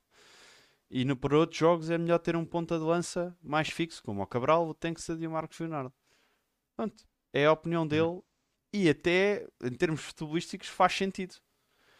Sim. Agora, as pessoas têm direito a concordarem e a não concordarem, porque veem o futebol de maneira diferente. E há pessoas que são mais apologistas de 4-3-3, há pessoas que são mais apologistas de 4-4-2, há pessoas que são mais apologistas de jogar com dois pontas de lança, há pessoas que são mais apologistas de jogar com falso 9. São teorias de futebol, são opiniões futebolísticas. Cada treinador tem a sua e cada treinador de bancada ou de sofá também Sim. tem a sua e tem direito a tê-la. Ah.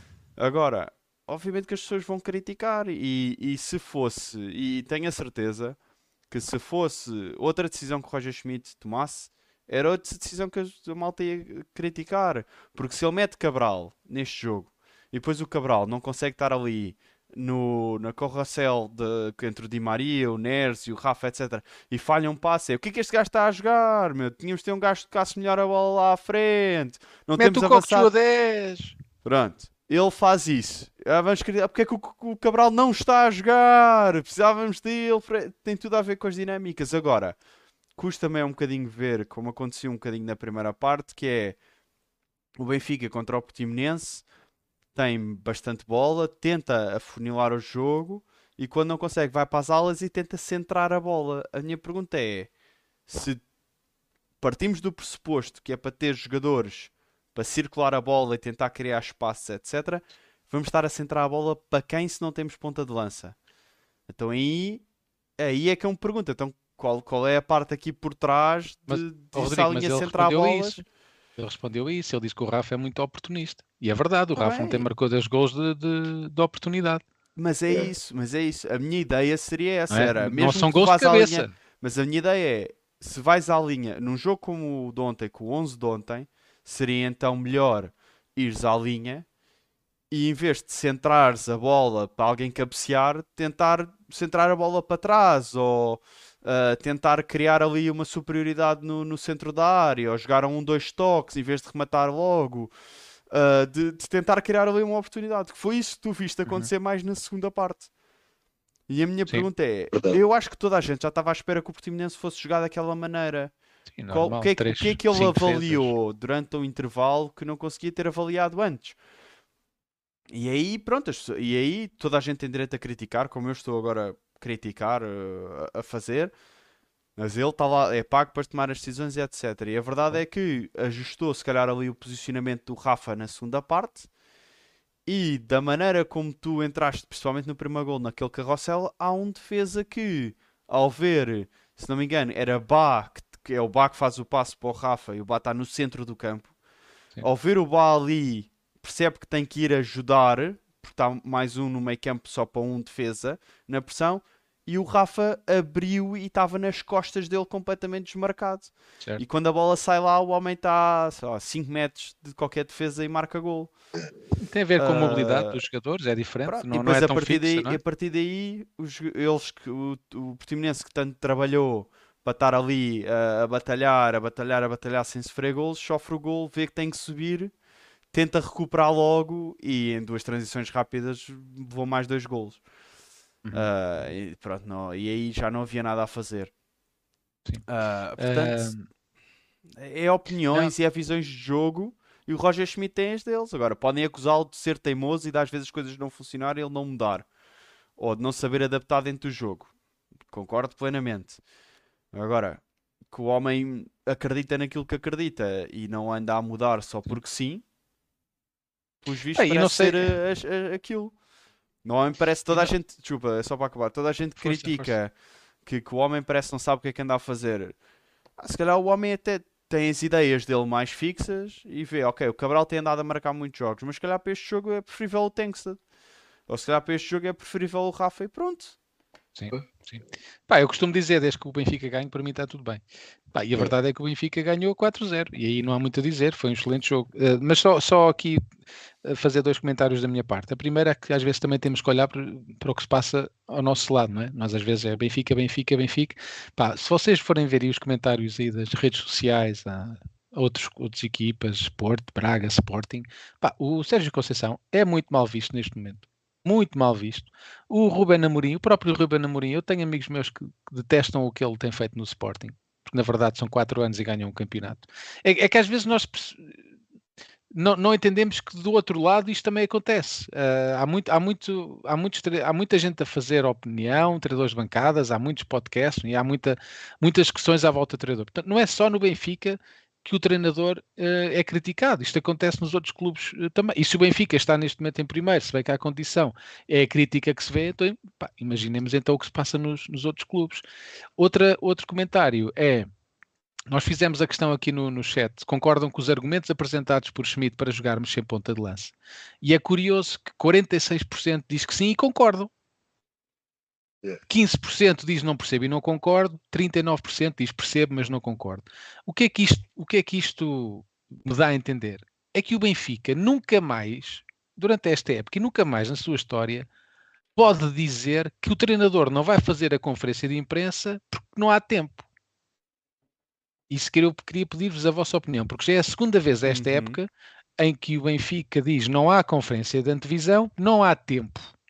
Então, peraí, então quer dizer que não vamos ter esta, sexta, esta eh, à quarta-feira não vamos ter conferência, porque são só três dias entre Porto e Sporting. Também não vai haver tempo. É isso que vai acontecer. Epá, porque se houver transparência, se houver clareza, as pessoas vão perceber. Se, eles, se o Roger Smith, uh, porque é que jogou com um ponto de lança ou dois ou três, ele vai explicar. Agora, é verdade, as questões que são colocadas são feitas para criar polémica, Exatamente. são feitas, são feitas para, às vezes, até mesmo incomodar. Agora, isso, isso também tem a ver com a preparação que o Benfica lhe dá para enfrentar esta comunicação social, porque o que se passa aqui não é mesmo na China, não é o mesmo na Holanda, onde ele, onde ele treinou. Portanto, se não há essa preparação, o que é que vai acontecer? O Benfica vai se calhar dizer: é pá, espera aí, então é melhor o homem não falar. Olha, inventa aí uma desculpa qualquer, desculpem, mas isto é mesmo assim, inventa uma desculpa qualquer, pá, três dias não dá. Então, mas espera aí, o Vizela é o mesmo adversário que o Toulouse? Então, mas vamos jogar da mesma maneira, mas não há tempo. Como assim? Pá, é que se as coisas forem explicadas com clareza, com transparência, as pessoas vão perceber. É bom para o Benfica que ele explique as opções. Porque podemos não concordar e podemos dizer que era melhor jogar com ponta de lança, mas se ele apresentar os argumentos de uma forma tranquila, como fez, cá está, cá está a resposta. Uh, 47% das pessoas dizem: Olha, sim, até concordo. Mas aí eu acho que também passa um bocadinho de se calhar, o Roger Schmidt não gosta do tipo de perguntas que se fazem em Portugal e já se viu, ele já teve discussões oh, Rodrigo, direto com. Mas isso ele não consegue controlar, ele tem é que não, saber dar a volta mas e é o Benfica isso, tem é que saber formá-lo para isso. Ele tem que saber dar a volta, ele tem que saber de quando. Então, uh, por exemplo, ganhamos 1 a 0, uma exibição fraca, como já aconteceu esta época. Ah, então se, porquê que jogou um Tengsted e não Cabral? Se Cabral tem marcado os jogos, tipo, que era para ele dizer qualquer coisa de Tengsted é melhor ou uma coisa assim. E ele, e ele disse: olha, a maneira como eu penso em relação aos avançados era e espeta-lhe com esta, estás a ver que disse agora, há jogos que faz sentido uns, há jogos que faz sentido outros e não sei o quê. Ele tem é que conseguir dar a volta às perguntas e de tornar exemplo, uma pergunta que é à procura de um título para capa de jornal, uh, torná-la numa explicação de bola é, que é para a malta continuar a, a, a, realmente perceber de eu posso não concordar com as opções dele, mas eu percebo quais são as ideias. Sim. É, tal e qual. E já, já vamos também já aqui retomar o, o Benfica Portimonense, mas por exemplo, hoje na conferência de imprensa, não, ontem na, na, na conferência pós-jogo perguntaram ao Rubén Amorim e já me vão dizer, já estão aqui a dizer no chat, quer lá saber do Sporting e do Porto? eu, eu, também não quero saber deles, mas quero perceber o que é que os jornalistas lhes perguntam para depois uhum. poder comparar e dizer, não, não, há uma campanha contra o Benfica. Não, pessoal, não há uma campanha contra o Benfica. O Benfica vende mais, os jornalistas vão procurar a polémica porque infelizmente vivemos num mundo de visualizações e de cliques. E eles ganham a vida pelas visualizações e pelos cliques. Eles não, não ganham a vida pelos comentários estáticos. Alguns ganham, mas a maioria não. E perguntaram ao, ao, ao Ruben Amorim uh, algo parecido com se tinha sido culpa do Adam ou do Nuno Santos que fizeram os lances para penalti ontem. Pá, só que o Ruben Amorim já tem 38 anos a viver em Portugal e de Portugalidade e disse logo: não, não, não. Isto quando falha um, falhamos todos. Aqui não há culpas de ninguém. Falhou o Sporting. Ou seja, não estou a dizer que o Roger Smith tem que ter este discurso, porque ele tem um homem, é um homem de 56 anos e, como se costuma dizer, uh, burros velhos não, não aprendem línguas, mas é este tipo de, se calhar, formação que ele tem que ter da parte do Benfica, porque eu já disse isto aqui várias vezes, o Benfica tem que perceber onde é, onde é que está. O Benfica está no Tugão, é o campeonato de Liga Tugão. Não está a jogar na Liga Holandesa, nem na Liga Chinesa, nem na Liga Inglesa. Portanto, enquanto às vezes não percebermos isto e vamos fechar e vamos dizer que ele não fala, ainda é pior, senão as pessoas não percebem o que é que está a passar. Pronto, e de facto é isso, é isso que a meu ver aqui faria, uh, faria sentido. Então, mas retomando, uh, porque eu quero pôr o convidado a falar, o convidado está aqui para uhum. falar, ele já está a adormecer. É. Segunda é, parte arrasadora, três remates em quatro minutos, três golos, Pá, fantástico, uma, uma, uma, enorme segunda parte. Uh, Orkun Kokchu, uh, o melhor em campo, uh, de acordo com o Goal Point, 22 remates na totalidade contra 11, muito eficaz o Benfica, 22 remates, 13, 13 enquadrados, uh, 8 cantos, portanto o Benfica dominou praticamente em todos os indicadores do jogo, só mesmo nas faltas cometidas uh, uh, teve mais, mas ainda bem, para mim acho que é um bom indicador o Benfica fazer mais faltas que o adversário, não é, não é muito habitual. Kokchu, o 25 milhões ou 30 milhões, uhum. como é que quiserem chamar, faz um excelente jogo. Um, amigo 21, achas que foi pelo facto dele jogar mais a 10 atrás do Rafa que ele fez um excelente jogo ou uh, que está mesmo a entrar na sua melhor fase como jogador do Benfica? Eu acho que aqui, aqui deu mérito ao Schmidt.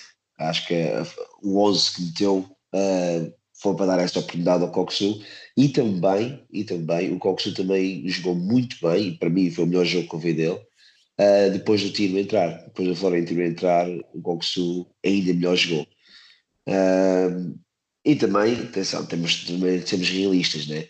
Estamos já contra um Portimonense em casa, uh, também sai daí, mas pá, tem que estar mérito ao Coxu. E aquilo é a posição dele, aquilo é a posição do Coxu, é ali que o Coxu joga. Ele já disse, já se referiu, até da flash a seguir, ele referiu isso. Hoje fiz um jogo melhor porque joguei na minha posição e senti mais eh, livre para fazer aquilo que eu sei fazer. E até parece que foi combinado. Agora ah, apareceu a imagem mesmo das declarações dele no fim. ele diz que realmente ele fala português também, como já podemos ver. Fala, uh, é, dele. Uh, gostei de jogar hoje mais a atacar e consegui mostrar as minhas qualidades melhor. O mais importante foi conseguir os três pontos. Portanto, ele logo aí uh, sublinhou logo isso. E sublinha também, na minha opinião, que tanto nós, como o treinador, como ele próprio, percebe que ele está a fazer um papel dentro do campo que não é o papel que ele prefere e sabe que não está talvez a ser o melhor jogador naquele papel, mas está lá para fazer e faz de boa vontade. Sabendo que, se for fazer o papel dele, joga melhor.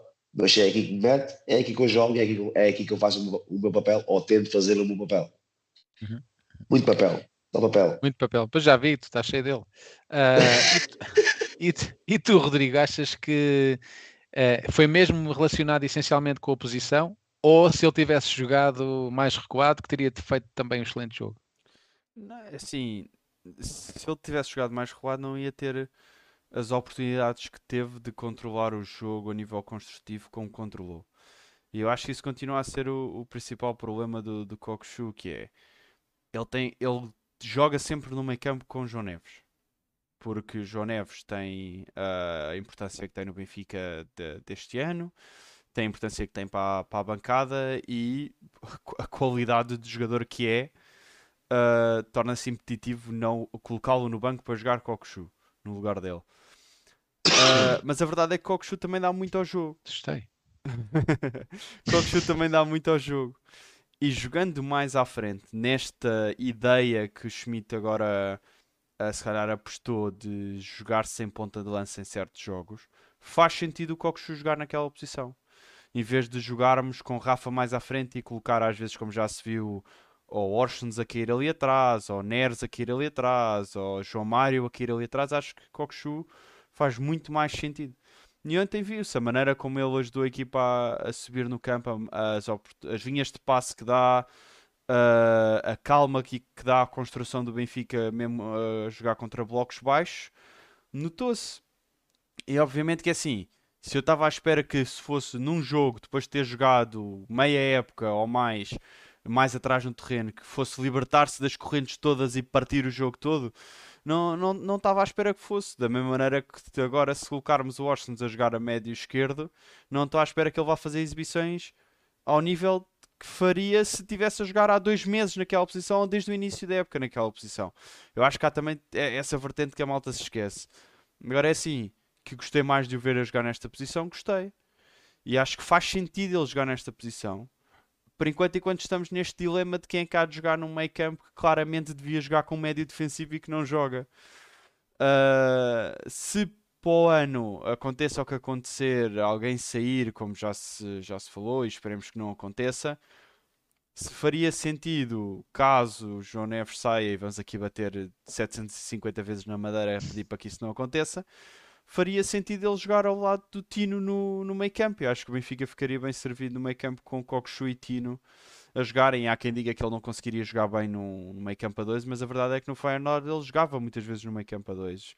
Eles alternavam entre o meio campo a dois e a três.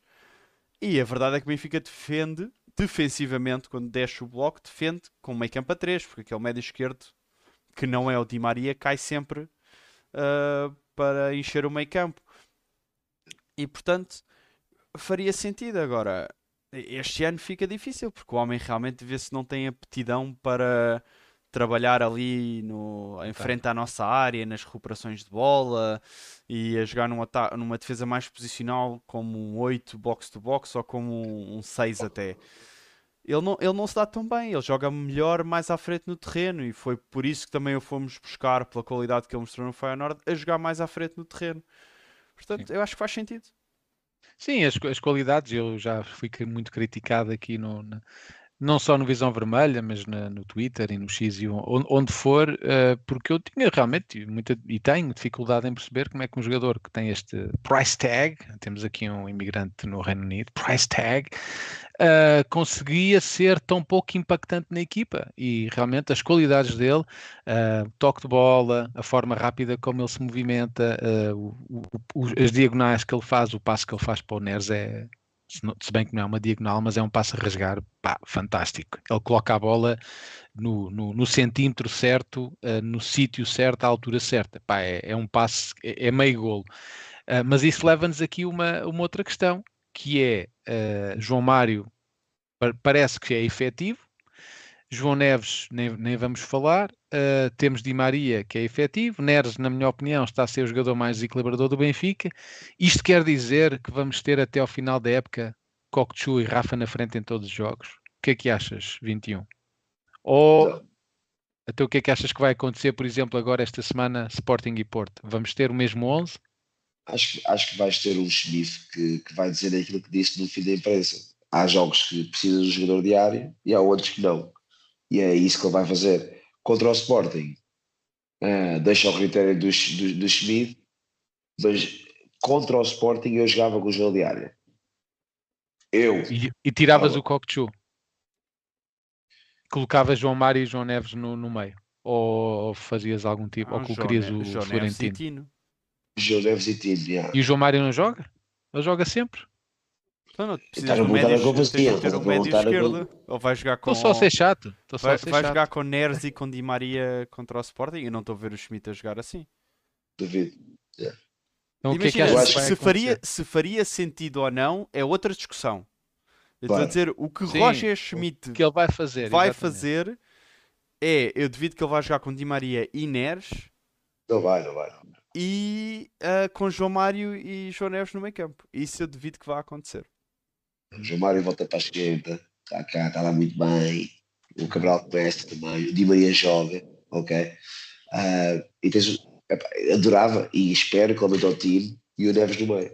E o Alves vai lá para a defesa esquerda, estás a ver? Está tudo, okay. está tudo planeado. Está tudo planeado. Então, António, Otamendi, Bá e só dormir. Então isso, isso leva a, outra, a outra questão, que é, pá, se nós virmos os últimos jogos do Benfica, uh, Neres e Bá têm tido uma influência muito grande no crescimento de forma da equipa, nomeadamente nos uhum. jogos de, de, campeonato. Não é? Uh, isto, isto quer dizer que vamos tirar, possivelmente, o nosso jogador mais criativo? Só vamos jogar a segunda parte. É verdade, só vamos jogar a segunda parte, que é quando o Neres entra. Ah, ok. Então a primeira é só para aguentar. É? É, aguentar é, o 0 a 0 como ao Portimonense. Ah, já. Então a tática oh, é igual. É parecido, é parecido. É que, é que como tu falas alemão, é, sabes essas coisas melhor que nós. Isso. Mas achas que é isso, Rodrigo, que vai, que não, vai é, acontecer? É, é Neres... Não, é, é só mais porque eu não estou a vê-lo a jogar dessa maneira. Não... E, e, e vou ser sincero, se ele entrar com Neres e com Di Maria a jogar contra o Sporting, vou-me sentir surpreendido. E vou ficar à espera de ver qual é a ideia por detrás disso. Da mesma maneira que quando jogámos com o Porto em casa, eu fiquei surpreendido de ver o Neres e o Di Maria e o Rafa a jogar. Uh, jogámos com os três e o, ne e o, Neres, e o Neres conseguiu que o... um dos jogadores fosse, do Porto fosse expulso e o Rafa quase conseguiu que houvesse uma segunda expulsão, que tinha sido algo inédito. Uh, sim, sim. E, portanto, é, é, aquela coisa, se ele jogar, vai-me surpreender. Eu acho que vai passar muito pelo que o 21 disse, que vai ser uh, Florentino e João Neves no meio campo, João Mário, Rafa, Di Maria e à frente Cabral. Uhum. Uh, e Austin à esquerda. E Austin à esquerda, esquerda, sim. Isto porque uh, Austin a jogar naquela esquerda não irá jogar mais à frente no terreno. Agora, uhum eu acho que vai passar muito por aí e vai ser daqueles jogos em que ele depois vai dizer: Olha, na minha opinião, eu achei que consoante as falhas na defesa e o Sporting tem o Inácio ilusionado, uh, etc, etc, faria, fazia sentido jogar com Cabral. E tu vais dizer: Ok, o que tu dizes faz sentido, se correu bem ou mal, esperemos que corra bem. Oh, Rodrigo, mas é curioso, é que o Portimonense tem uma, uma formação muito idêntica à do Sporting. Três defesas, gajos muito aberto nas alas e ele joga. Mas duvido, mas duvido que o Sporting vá estar a defender com 10 como o Portimonense esteve. Sim, sim, também é verdade, é factual. E a verdade é Ah, que, ao contrário do que aconteceu com o Portimonense, o, o Sporting lateraliza muito o jogo e usa os alas é verdade. para subir. O que ele- aquela defesa a 5, que na verdade são os três centrais mais dois médios, eh, que jogam quase como médios, né? Ah, eles vão usar muito essa saída de bola e daí eu não estar a ver o Neres e o Di Maria a jogarem nas alas, percebes? Uhum, uhum. É Sim, mais por sim. Eles usam, usam muito ali os três defesas para dar liberdade Sim. aos restantes colegas para atacarem com, com, mais, eh, com mais à vontade, digamos assim.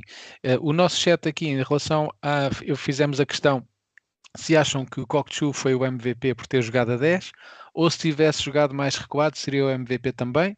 Eh, 70% diz que não, que não seria, portanto estão no fundo a dizer que a 10 é a posição dele e 30% diz que seria MVP a mesma. Está aqui uma, uma hum, resposta quase uh, bem, 70%, a grande maioria das pessoas que diz que, que esta no fundo é, é a posição dele.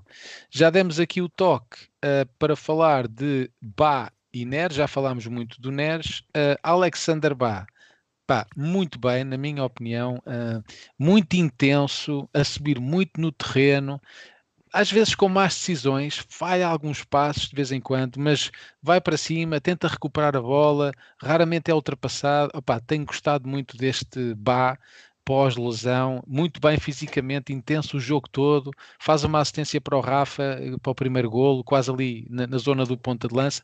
O que é que vocês têm achado aqui do, do nosso amigo dinamarquês, 21? Eu, eu posso começar a dizer que traz outra dinâmica ao jogo. Logo, é, e só toma decisões erradas porque as toma. É, e aí está um, tá, tá uma grande diferença. Não, se não tomares uma decisão, nunca vais ter uma decisão errada. É, tive na luz, já tive essa sorte, é, esse privilégio é, é completamente, é, é, é outro jogo, é outra ala, é, outra, é, outro, é outro voo. E espero é que fique apto por muito e muito tempo e que não tenha mais outro azar. E vou vou ter aqui na madeira, acho que isso é plástico, mas pronto, madeira ou Mas também plástico, conta. Também conta, é bater. Isso, foi, isso é o que o Pepe diz. Não, acaba, acaba por passar muito por isso. Eu acho que ele dá uma dinâmica completamente diferente do que nos dava naquela aula. São jogadores com características diferentes. Ah, ele é muito mais ofensivo. E a verdade é que depois dá mais ah, espaço ao Di Maria e opções de passo ao Di Maria a jogar naquela aula. Que foi uma coisa que nós sentimos muita falta quando durante largos meses estivemos a jogar sem um defesa lateral direito e sem um defesa lateral esquerdo. Só jogávamos pelo lado esquerdo porque era onde estava o Orsnes e o Di Maria, e o Di Maria às vezes sentia-se muito sozinho na aula, ah, e com o Bá não se sente tanto essa diferença. Agora, vai cometer erros, porque é um jogador novo, que já não é assim tão novo, mas é um Não é jogador assim tão novo, novo. mas é um jogador novo no que toca a este nível de, de jogo, e teve lesionado, 26 no- anos. teve lesionado a época passada, teve lesionado boa parte desta época. Portanto, é assim, eu, eu- eu espero agora, se calhar, ah, que ele cresça um bocadinho até ao final da época no que toca aos erros e correndo tudo bem na próxima, já espero que ver muito menos erros do que estou a ver agora. Se na próxima época, também devido às lesões e se calhar a projeção daquilo que aconteceu ano passado, se calhar eu já estava à espera que fosse já esta época que ele deixasse de cometer este tipo de erros. Mas com as lesões o, o progresso dele fica um bocadinho pelo caminho. E aí ah, eu acho que pronto, até ao final da época estou à espera de ver uma redução nestes erros e que deixem de acontecer vá, em larga escala para a próxima época. Sim, notou-se, ele, ele notou-se, a meu ver, um decréscimo ah, no início desta época, depois ele lesionou-se e agora ele voltou muito forte. Depois da lesão, pá, deve ter feito muito trabalho de ginásio. Isto às vezes quando os jogadores estão lesionados e, e depois regressam, pá, vem muito forte fisicamente porque fazem muito trabalho de ginásio, fazem muito trabalho de recuperação e, pá, e vêm com uma força que, que, que às vezes estão a treinar constantemente, ah, trabalho de campo não, não, não conseguem, não conseguem ter. Pá, ficam com mais tempo disponível ficam com mais tempo disponível. Também temos que falar de uh, Rafa, pá, uma época fantástica do, do Rafa. Infelizmente ele está a acabar o contrato, já vamos falar sobre isso. O Rafa, muita gente se calhar ainda não se apercebeu, mas o Rafa tem 17 gols esta época. Olha aí, Oi, o atenção. grande Marco Almeida. Aí está o grande Marco Almeida, que não é o Marco do Correio, Marco. Muito obrigado, Grande Marco Almeida. Exatamente. Mais um Gilberto aqui a dar dinheiro ao Visão Vermelha para nós amanhã irmos jantar fora, como toda a gente sabe. Uh, Rafa Silva, pá, o Rafa tem 17 gols esta época. Ainda não acabou a época, ainda faltam 11 jogos no campeonato e esperamos nós muito, muitos mais na Liga Europa. Uh, marca há 5 jogos consecutivos na Liga Portugal e é o rei das assistências. Tem 14 assistências. Nenhum outro jogador tem mais assistências que o, uh, que o Rafa. Uh, e eu fiz, fiz um post com isso e o primeiro comentário uh, que tive a esse post foi mais uma vez não concordo. A taxa de aproveitamento é muito baixa. Portanto, isto quer dizer que não há forma de satisfazer os benfiquistas. Uh, possivelmente o nosso, o nosso melhor jogador, com mais aproveitamento, com mais assistências, não é o, não é o que tem, ou é, é, possível, vamos, vamos confirmar, penso que será então, inclusive, é já o melhor marcador do Benfica, porque ele estava renhido uh, com o Di Maria. Não, já uh, deve ser, já deve ser mas o, o, Rafa neste momento uh, presumo que seja o melhor marcador, já vou, já vou confirmar. Uh, 21, o que é que achas aqui do nosso amigo Rafa? É para renovar, aconteça o que acontecer e o Benfica paga o que for preciso, ou como muitos dizem, uh, é a altura de fechar o ciclo? Eu vou ser sincero, isto é o último contrato para ele, é o contrato de vida dele, como costumo dizer. Eu não sei em termos de números, não vou estar aqui a omitir, não sei em termos de números é, que ele está a pedir, ou a diferença que é, sei que é muito dinheiro e o Benfica está, está ainda a negociar. Agora a minha pergunta é a seguinte: será que hoje olhamos para trás e, e dizemos, dizemos que pagar 8 milhões pelo Grimaldo tinha sido barato? E será que para o ano vamos dizer, pagar o que for o que seja pelo Rafa vai, era, era barato? Uh, talvez há muitas pessoas que vão estar a dizer ah, ele está a fazer uma boa época porque sabe que se vai embora e, e quer aquele contrato. Eles são profissionais de futebol, né? Uh, isto é a vida deles. Ele quer aquele último, último contrato porque sabe que a seguir este uh, é cerveja e, e, e, e caracóis.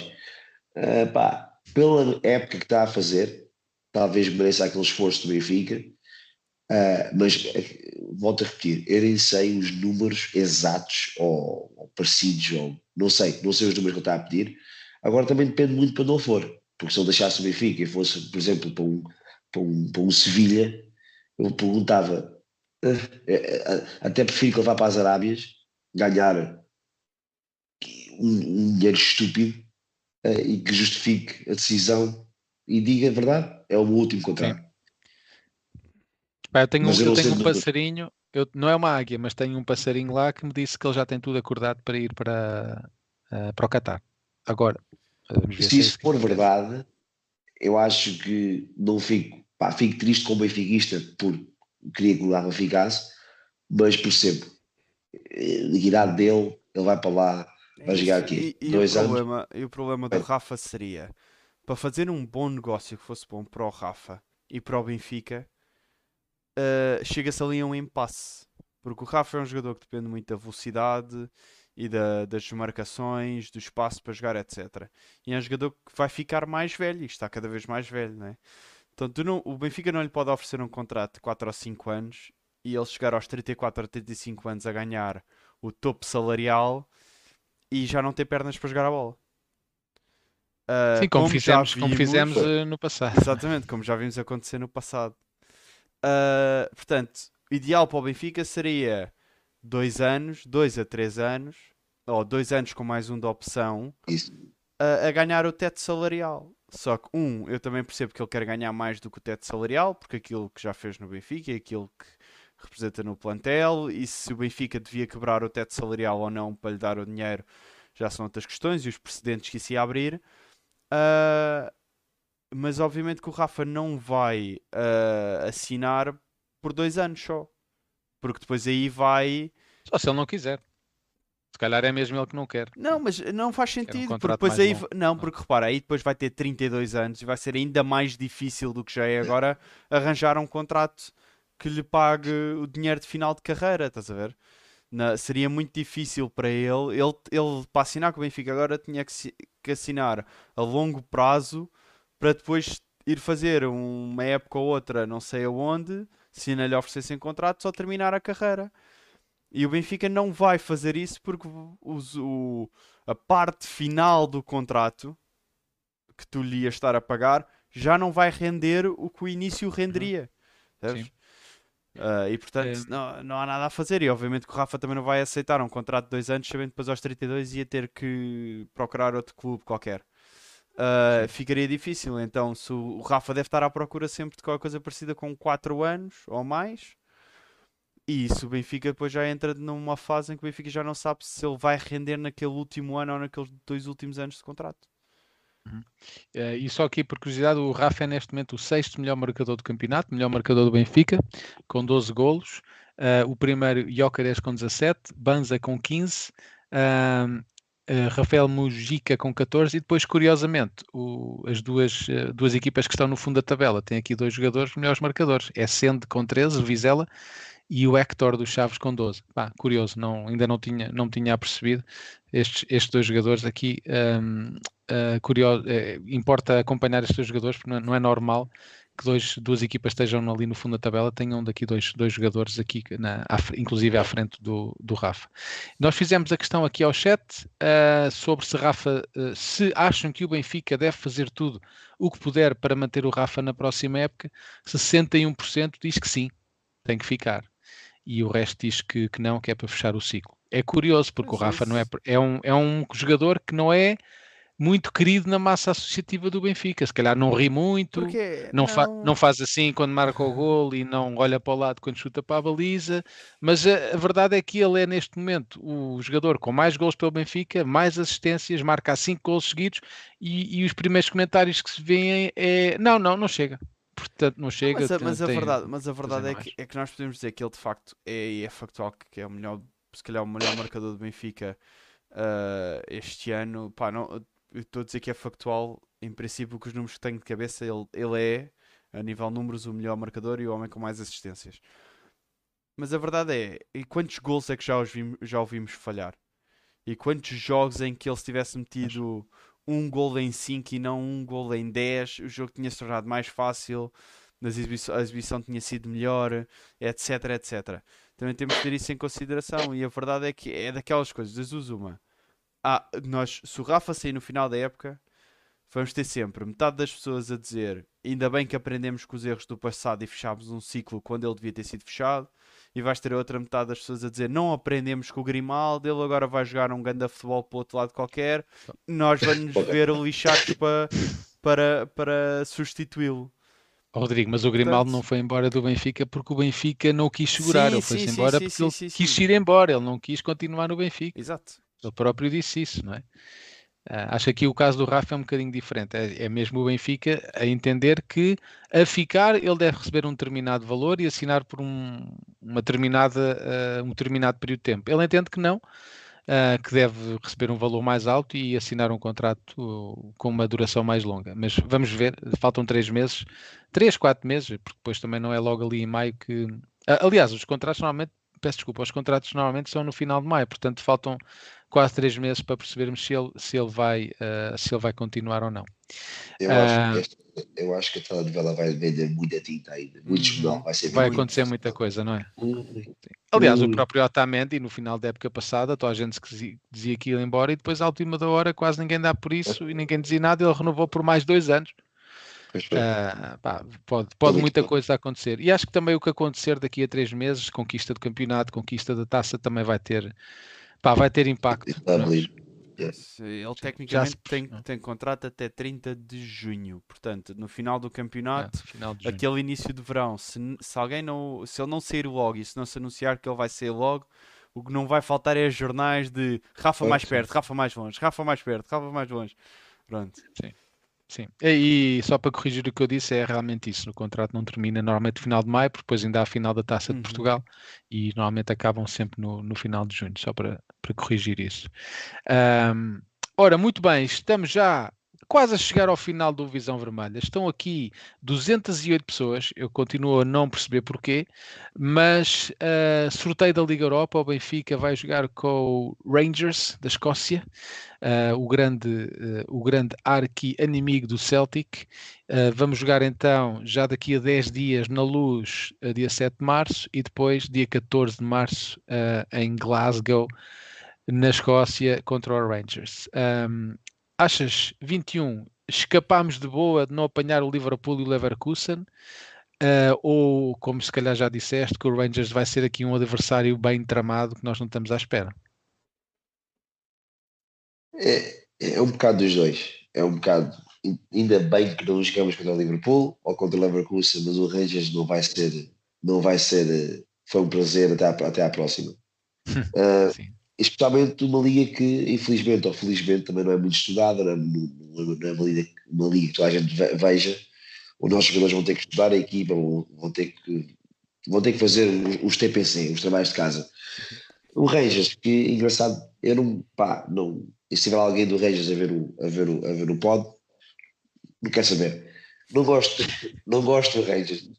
Porquê? Uh, epá, são católicos gosto. ou são protestantes? Epá, protestantes. Não, não sei, acho que estão não sei. Não sei para mandar vídeo por causa disso. E sempre que conheci escoceses que fossem adeptos do Rangers, foram sempre gajos que pá, não me interessam. É pá, peço desculpa. Se calhar Está desculpado, por mim, tudo bem. Quando saiu, uh, por acaso há um vídeo, acho que o Martim tinha um vídeo no, no Instagram. Quando saiu o Rangers, eu digo assim: é pá, tudo menos o Leverkusen ou o Rangers, porque naquela altura já tinha sido o Liverpool. E quando saiu o Rangers, digo assim: não vou à Escócia, não vou à Escócia. Eu, entretanto, já vi os preços dos bilhetes, pá, não sei. Estou a ponderar. Mas a pé também, não é longe de onde tu moras. É, também, uh... se amanhã, chega tempo. E tu, Rodrigo, o que é que achas aqui do, uh... do Rangers? Pá, assim, não foram, não, não fizeram uma, uma fase de grupos uh, gigantesca, né? Estava aqui a ver, eles apanham com o, o Betis, o Aris Limassol e o Sparta de Praga. Ah, o Sparta de Praga era a grande equipa, de onde veio uh, o Irasek, né? Pronto, tem, três, tem três vitórias, dois empates e uma derrota. Uh, sendo que a derrota foi contra o Aris Limassol, acredito que tenha sido só. Pronto, aquelas de, de. deram de barato o jogo. A verdade é que pá, o Rangers tem o, o grande Fábio Silva é a ponta de lança. Logo aí temos que ter medo, pá. Eu já estou aqui a tremer por todo lado. Não, é, é, pá, é um daqueles campeonatos que não é muito visto, mas que as equipas são muito aguerridas. E apesar de se calhar pode não ser o campeonato com mais qualidade, pode não ser o campeonato com mais criatividade e toque de bola, etc. Mas são equipas que vêm sempre prontas para lutar e lutar e lutar e lutar. E é disso que se calhar vamos ter uh, mais trabalho, porque eles não são equipas de, de parar aos 70 ou de parar aos 80. Uh, isso é que vai ser mais complicado. E pronto, é uma liga também onde se calhar é mais fácil para certos jogadores jovens como o Fábio Silva, como aconteceu com o Jota, brilharem. Uh, mas acho que nós temos que levar este adversário muito a sério, porque ao contrário do que aconteceu com o Toulouse, em que a brincar passámos, uh, com este o brincar o suficiente não vai chegar. Sim. É, esse, é esse o meu receio, porque se, se fores ver ao transfer, uh, deixa-me só concluir, é rápido. Se fores ver ao transfer market, uh, o jogador mais valioso é o Fábio Silva com 13 milhões, muito longe de todos os outros. Uh, mas a melhor preocupação é essa, é que mais uma vez o Benfica encara esta eliminatória como por vezes tem feito esta época como ah, isto está a ganho. Toulouse, ah, está a ganho. Rangers, não é preciso correr muito, está a ganho e, e, principalmente na Escócia vai ser um ambiente duro, porque é, é, é. são, são um estádio, é um estádio muito complicado. Uh, de, uh, avança, Era só acrescentar que, portanto, vamos, isto é um campeonato escocês, tanto os jogadores como o treinador, como a equipa toda, como os adeptos, têm dois bons jogos no, no campeonato, que é contra o Celtic em casa e contra o Celtic fora. Portanto, um jogo da Europa, League, ou Liga Europa, como vocês quiserem chamar, contra o Benfica, vais ter o treinador, os jogadores e os adeptos. Isto é o, é o, o pinnacle, é lá em cima, ah, é? Não, não, é melhor que isto, não é? Portanto, aí vem, vem para lutar os, os, os, eh, os dois jogos, as três horas de futebol ou mais, pronto, vai ser até ao fim, porque no fim de semana a seguir, se calhar vão jogar contra o Aberdeen, pronto. Sim, o Motherwell. É, pronto, Portanto, é, vai ser, enquanto, enquanto o Toulouse também tem PSGs e tem ah. Lyon e tem Mónaco, uhum. eles têm o Celtic duas vezes e têm a Liga Europa este ano. Sim. E é isto. E é isto. Sim. É um pouco à semelhança do que aconteceu com o Toulouse. O Toulouse está a fazer um campeonato muito mau e a Liga Europa para eles era a salvação da época. Exatamente. Pronto. Uh, é, é, um pouco por aí. Já sabemos que historicamente uh, em Inglaterra há duas equipas, Inglaterra, perdão, na Escócia uh, há duas equipas que ganham normalmente os títulos, é o Celtic e o, e o Rangers. Não pode haver alguma intromissão de uma outra equipa, mas normalmente são estas. Portanto, também concordo contigo. Acho que a questão aqui vai ser mais eles encararem este jogo como o jogo da época, porque a Liga Europa para eles vai ser se calhar muito mais importante do que para o Benfica. O Benfica naturalmente tem, tem essa aspiração de vencer a Liga Europa, mas acho que todos aqui concordamos que o mais importante é o campeonato. Uh, o campeonato, Taça de Portugal, e uh, penso que até mesmo o próprio Roger Smith comentou isso na, numa, numa, numa, recente uh, declaração.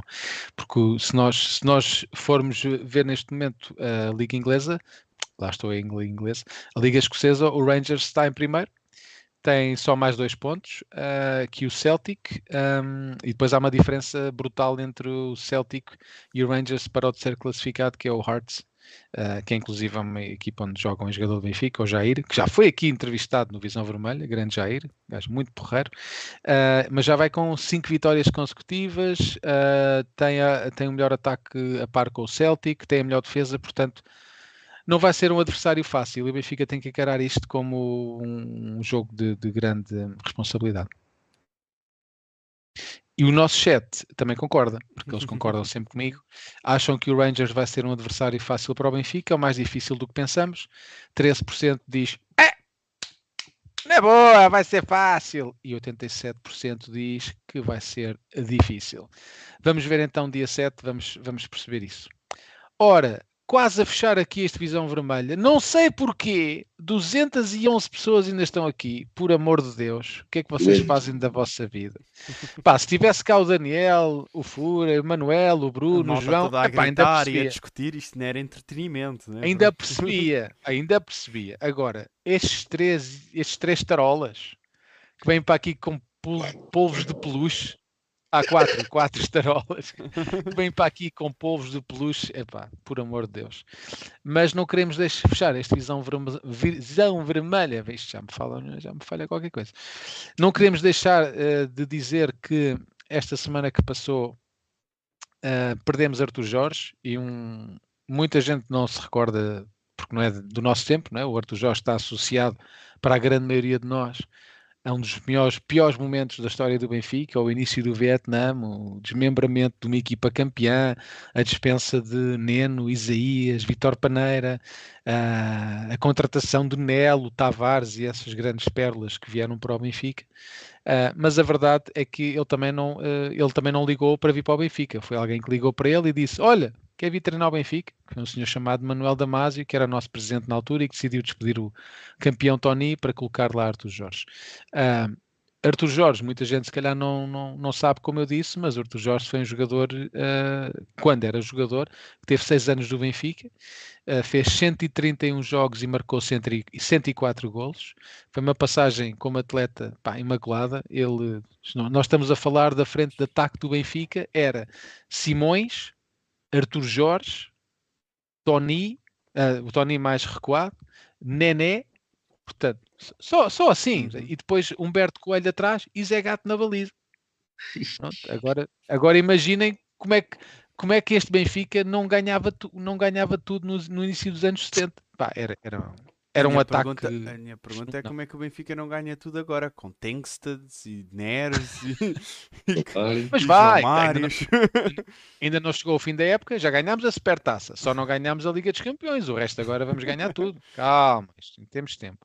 E foi também o autor do o chamado pontapé de moinho, não é? Que hoje em dia é usual, foi ele o autor desse pontapé de moinho. Portanto, fica aqui também a nossa, a nossa homenagem a ele por aquilo que ele fez no Benfica, mais naturalmente como jogador uh, do que propriamente como, uh, como treinador. Alguma, algum comentário vosso sobre o, o Arthur Jorge? Acaba por se perder e a verdade é que pronto, toda a gente sabe o, o passado, foi jogador do Benfica, Uh, foi campeão no Porto como treinador, uh, etc. Pronto, mas campeão foi, europeu. Campeão europeu. Europeu e intercontinental. Uh, mas acaba por ser um homem que dá muito ao, ao, futebol, como jogador e como treinador. Foi pena que as passagens como treinador no Benfica não corressem tão bem quanto correram noutros clubes. e a verdade é que, pronto, perde-se um, um senhor do futebol português. Sim, e está aqui a dizer o Francisco António Bem, Arthur Jorge foi campeão no PSG de Valdirraí. Pronto, Uhum. só que no PSG tinha Valdirraí e não tinha Nelly Tavares. Se calhar, se calhar era, um pouco, era um pouco por aí. Ah, ora, muito bem, meus caros amigos, estamos a bater aqui na hora, hã? aqui certinho, sem, sem falhar, nas quase duas horas, eh, duas horas de, de programa. Caro amigo 21, ah, tens alguma coisa a acrescentar ou queres nos mandar todos para aquele sítio? Não, quero agradecer outra vez, mais uma vez, o convite. É um prazer aqui estar. Para se chemifa, falar correto. Ah, e é isso, é, é isto. É estar, em, é estar em boa companhia. Estou de férias, fui ao estádio hoje e agora acaba a noite aqui assim em família. É uma maravilha, pá. Foste hoje que é, foste fazer a tour do estádio? Era, hoje é o aniversário do, do, do marido da minha mãe, depois casaram-se há, há uma semana. Olha, e parabéns. fomos, fomos eh, parabéns para eles, e, e fomos ao estádio, fomos dar a volta ao estádio, fomos almoçar ao, ao, ao Chacal, é, à Porta 10, Sério, não? Ah, muito bem. e depois fomos ao museu, e estivemos lá quase três horas. Oh, Shhh, muito bem, bonito. muito bem. Porque não, não é? Claro, Exatamente. foi um dia a Benfica. E só não dormi lá porque, pronto, não me deixavam. Eu disse, não, você não pode Podes ficar tentar. aqui. Pronto. Sim, porque tu também és imigrante como eu e pá, eu percebo, não é? Quando, quando vamos é para aproveitar, é para Exato. fazer tudo, porque onde nós vivemos não há nada disso. Tem que Não há ser. nada disso, não é? Só tens o Reading e eu tenho aqui o, o, o IFK para Gutenberg, que é horrível. Ah, muito bem, olha, da nossa parte, muito obrigado por teres vindo aqui. Ainda bem que vieste, porque senão também não fazíamos isto, ah, porque era só eu e o Rodrigo. Ah, e um grande abraço. E não- sigam aqui o 21, vão, ó, aliás, vamos colocar aqui no, no Juro, chat, acho eu vou nunca me colocar no relacionei chat. ni- com ninguém tanto a ver as reações que tu tens a ver os jogos. pá. Eu em casa sou Epá, igual. vejam, Eu, eu Eu vejo só, eu quando só o vejo é 21 sentado, eu só publica, vejo é sentado. Aqui, aqui muito, quando o aqui muito 21 rapidinho, publica, eu vou ver logo. Epá, Aqui muito já tens? Sim. O, o, o como ouvi nasceu porque o meu, o meu padrasto, que, que infelizmente faleceu há uns anos, não, não seguia muito o futebol, mas viu os jogos comigo e com a minha mãe. E houve uma noite que eu chateei-me com ele e disse: Porra, estás aqui a ver um jogo para quê? Pá, tu nem gostas de futebol, vai-te embora, vai lá para cima. E ele: Não, não, eu estou a ver um jogo por causa de ti. E eu assim: Hã? Sim, sim, tu partes-me todo a rir com as tuas reações, não para de. Oh pai, pronto, olha, e a partir daí, olha, está bem. Ah, vejam isso, epá, o, o 21, o que ele faz essencialmente, ele coloca uma câmara fixa em frente a ele enquanto vê o Benfica, pá, e tem, tem reações muito engraçadas. Já, já, já o devia partir vários dedos dos pés. Já Ai, não me digas nada, que ainda me lembro disso. graves lesões em direto e que estão registadas no YouTube, por isso, pá, estamos a falar de um canal que já tem 3 mil subscritores, pá, tens, eh, tens muitas visualizações, o Benfica, por exemplo, tens aqui um Benfica Sporting que tem 10 mil visualizações, pá, vão não ver, Eu já não consigo ver os jogos sem, sem, sem, sem, Sem gravar. sem fazer consigo. isso, não é? Parece que está, falta ali uma coisa. E sub- subscrevam, porque quando subscreverem recebem logo a notificação, normalmente depois logo a seguir aos jogos, não é? Tipo um dia depois, no, no máximo, um Eu dia, tento- eu dois tento- dias, tento- Eu tento fazer 24 horas. 24, 24 horas. horas, porque. Pois, trabalho às vezes, né? Sim, não sim, deixa. sim, Mas claro. se, se o jogo for cedo, às vezes sai uma noite. espetáculo. Então sigam aqui o, o, o 21. Eh, o Visão Vermelha, pá, muito importante. eh, nós lançámos a segunda parte da entrevista com o Sr. António Simões. Já está disponível no nosso canal do YouTube. Vocês estão aqui no YouTube, a grande maioria, os- alguns estão a ver em formato podcast. Portanto, eh, é só pesquisarem por António Simões Visão Vermelha, vão logo encontrar a segunda parte e ficam a aprender coisas como eh, que eu não sabia. Eu estive lá na sala em frente a ele e quando ele disse aquilo e nem queria acreditar, eu não sabia. Foi ele que trouxe a Vénia para o Benfica. Uhum. Foi ele, foi ele que foi, foram jogar ao Japão e ele teve a ideia de, epá, isto, este da Vénia é engraçado, porque é que não fazemos isto no Benfica? E foi inclusive o próprio Arthur Jorge, um dos grandes impulsionadores, que eles eram colegas de equipa, e que disse, não, não, vamos fazer, temos que fazer isto no Benfica. Portanto, vejam a segunda parte, pá, ele fala lá de coisas que não, não pá, que ele se- quase se emocionou, não fazia ideia que ele ele jogou, fez um jogo muito difícil quando teve uma situação pessoal pá, horrível, complicadíssima e acabou por marcar um golo e nem, eh, como ele próprio disse, que se sentia, sentia triste por ter marcado um golo. Pá, vão ver a segunda parte e, e excelentes perguntas do Daniel, até o senhor António Simões, às vezes nem sabia muito bem o que é que havia de dizer. O Daniel às vezes engana-se, mas engana-se faz bem. coisas bem. Engana-se, engana-se bem. E depois, para concluir, que estão aqui ainda 179, eu estou a tentar que as pessoas se vão embora, tá a? Estou, estou a dizer Já vi, 220, já vi. 170, mas continuam aqui. Epá, vão à vossa vida, meu, vão descansar. Ah, esta quarta-feira é o aniversário do Glorioso, dia 28 de fevereiro ah, de 2024, 120 anos de história. O Visão Vermelha está aqui a planear uma coisa muito bonita. Vai ser ah, um direto ah, gravado presencialmente. Nós vamos estar num estúdio. Eu não vou estar, mas vai estar o Emanuel e o Daniel. Vão estar presencialmente. Vamos estar em direto e vamos ter dois convidados muito especiais. Ah, não podemos dizer quem é, senão o Daniel liga-me já a insultar Ei, de cima a esquece, baixo. Ele viajava à Suécia para te bater. Ele já me disse: tu, tu, tens o hábito de fazer isso, não faças isso. Não, não vou. Vou só dizer que vai valer muito a pena. Vai ser um conteúdo que nunca viram no Visão Vermelha e vão se divertir muito. E vai ser muito Benfica, mas não posso dizer. Vai ser Pá, um eu não conteúdo. aguento. Vamos trazer Roger Schmidt ao É! podcast. É verdade. Assim, o Daniel esteve a estudar alemão seis meses e está em- finalmente em condições.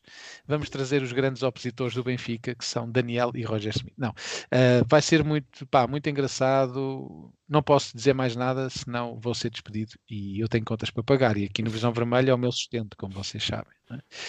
Ah, ah, por isso, esta quarta-feira, às ah, 21h30, liguem-se e vamos estar aqui no direto. Eu vou estar, não vou estar presencialmente, mas vou estar no chat a moderar o chat e por falar em chat quero, quero agradecer a todos e a todas vocês que estiveram aqui no chat a Soraya, o Felipe, Gracinda, o Marco Neves, Tiago Ferreira, Bonita diz, diz, não, diz. agora, não, agora quero ouvir 200 nomes, bora, siga. Não, não, vou- não consigo dizer É, o Martim Lucas.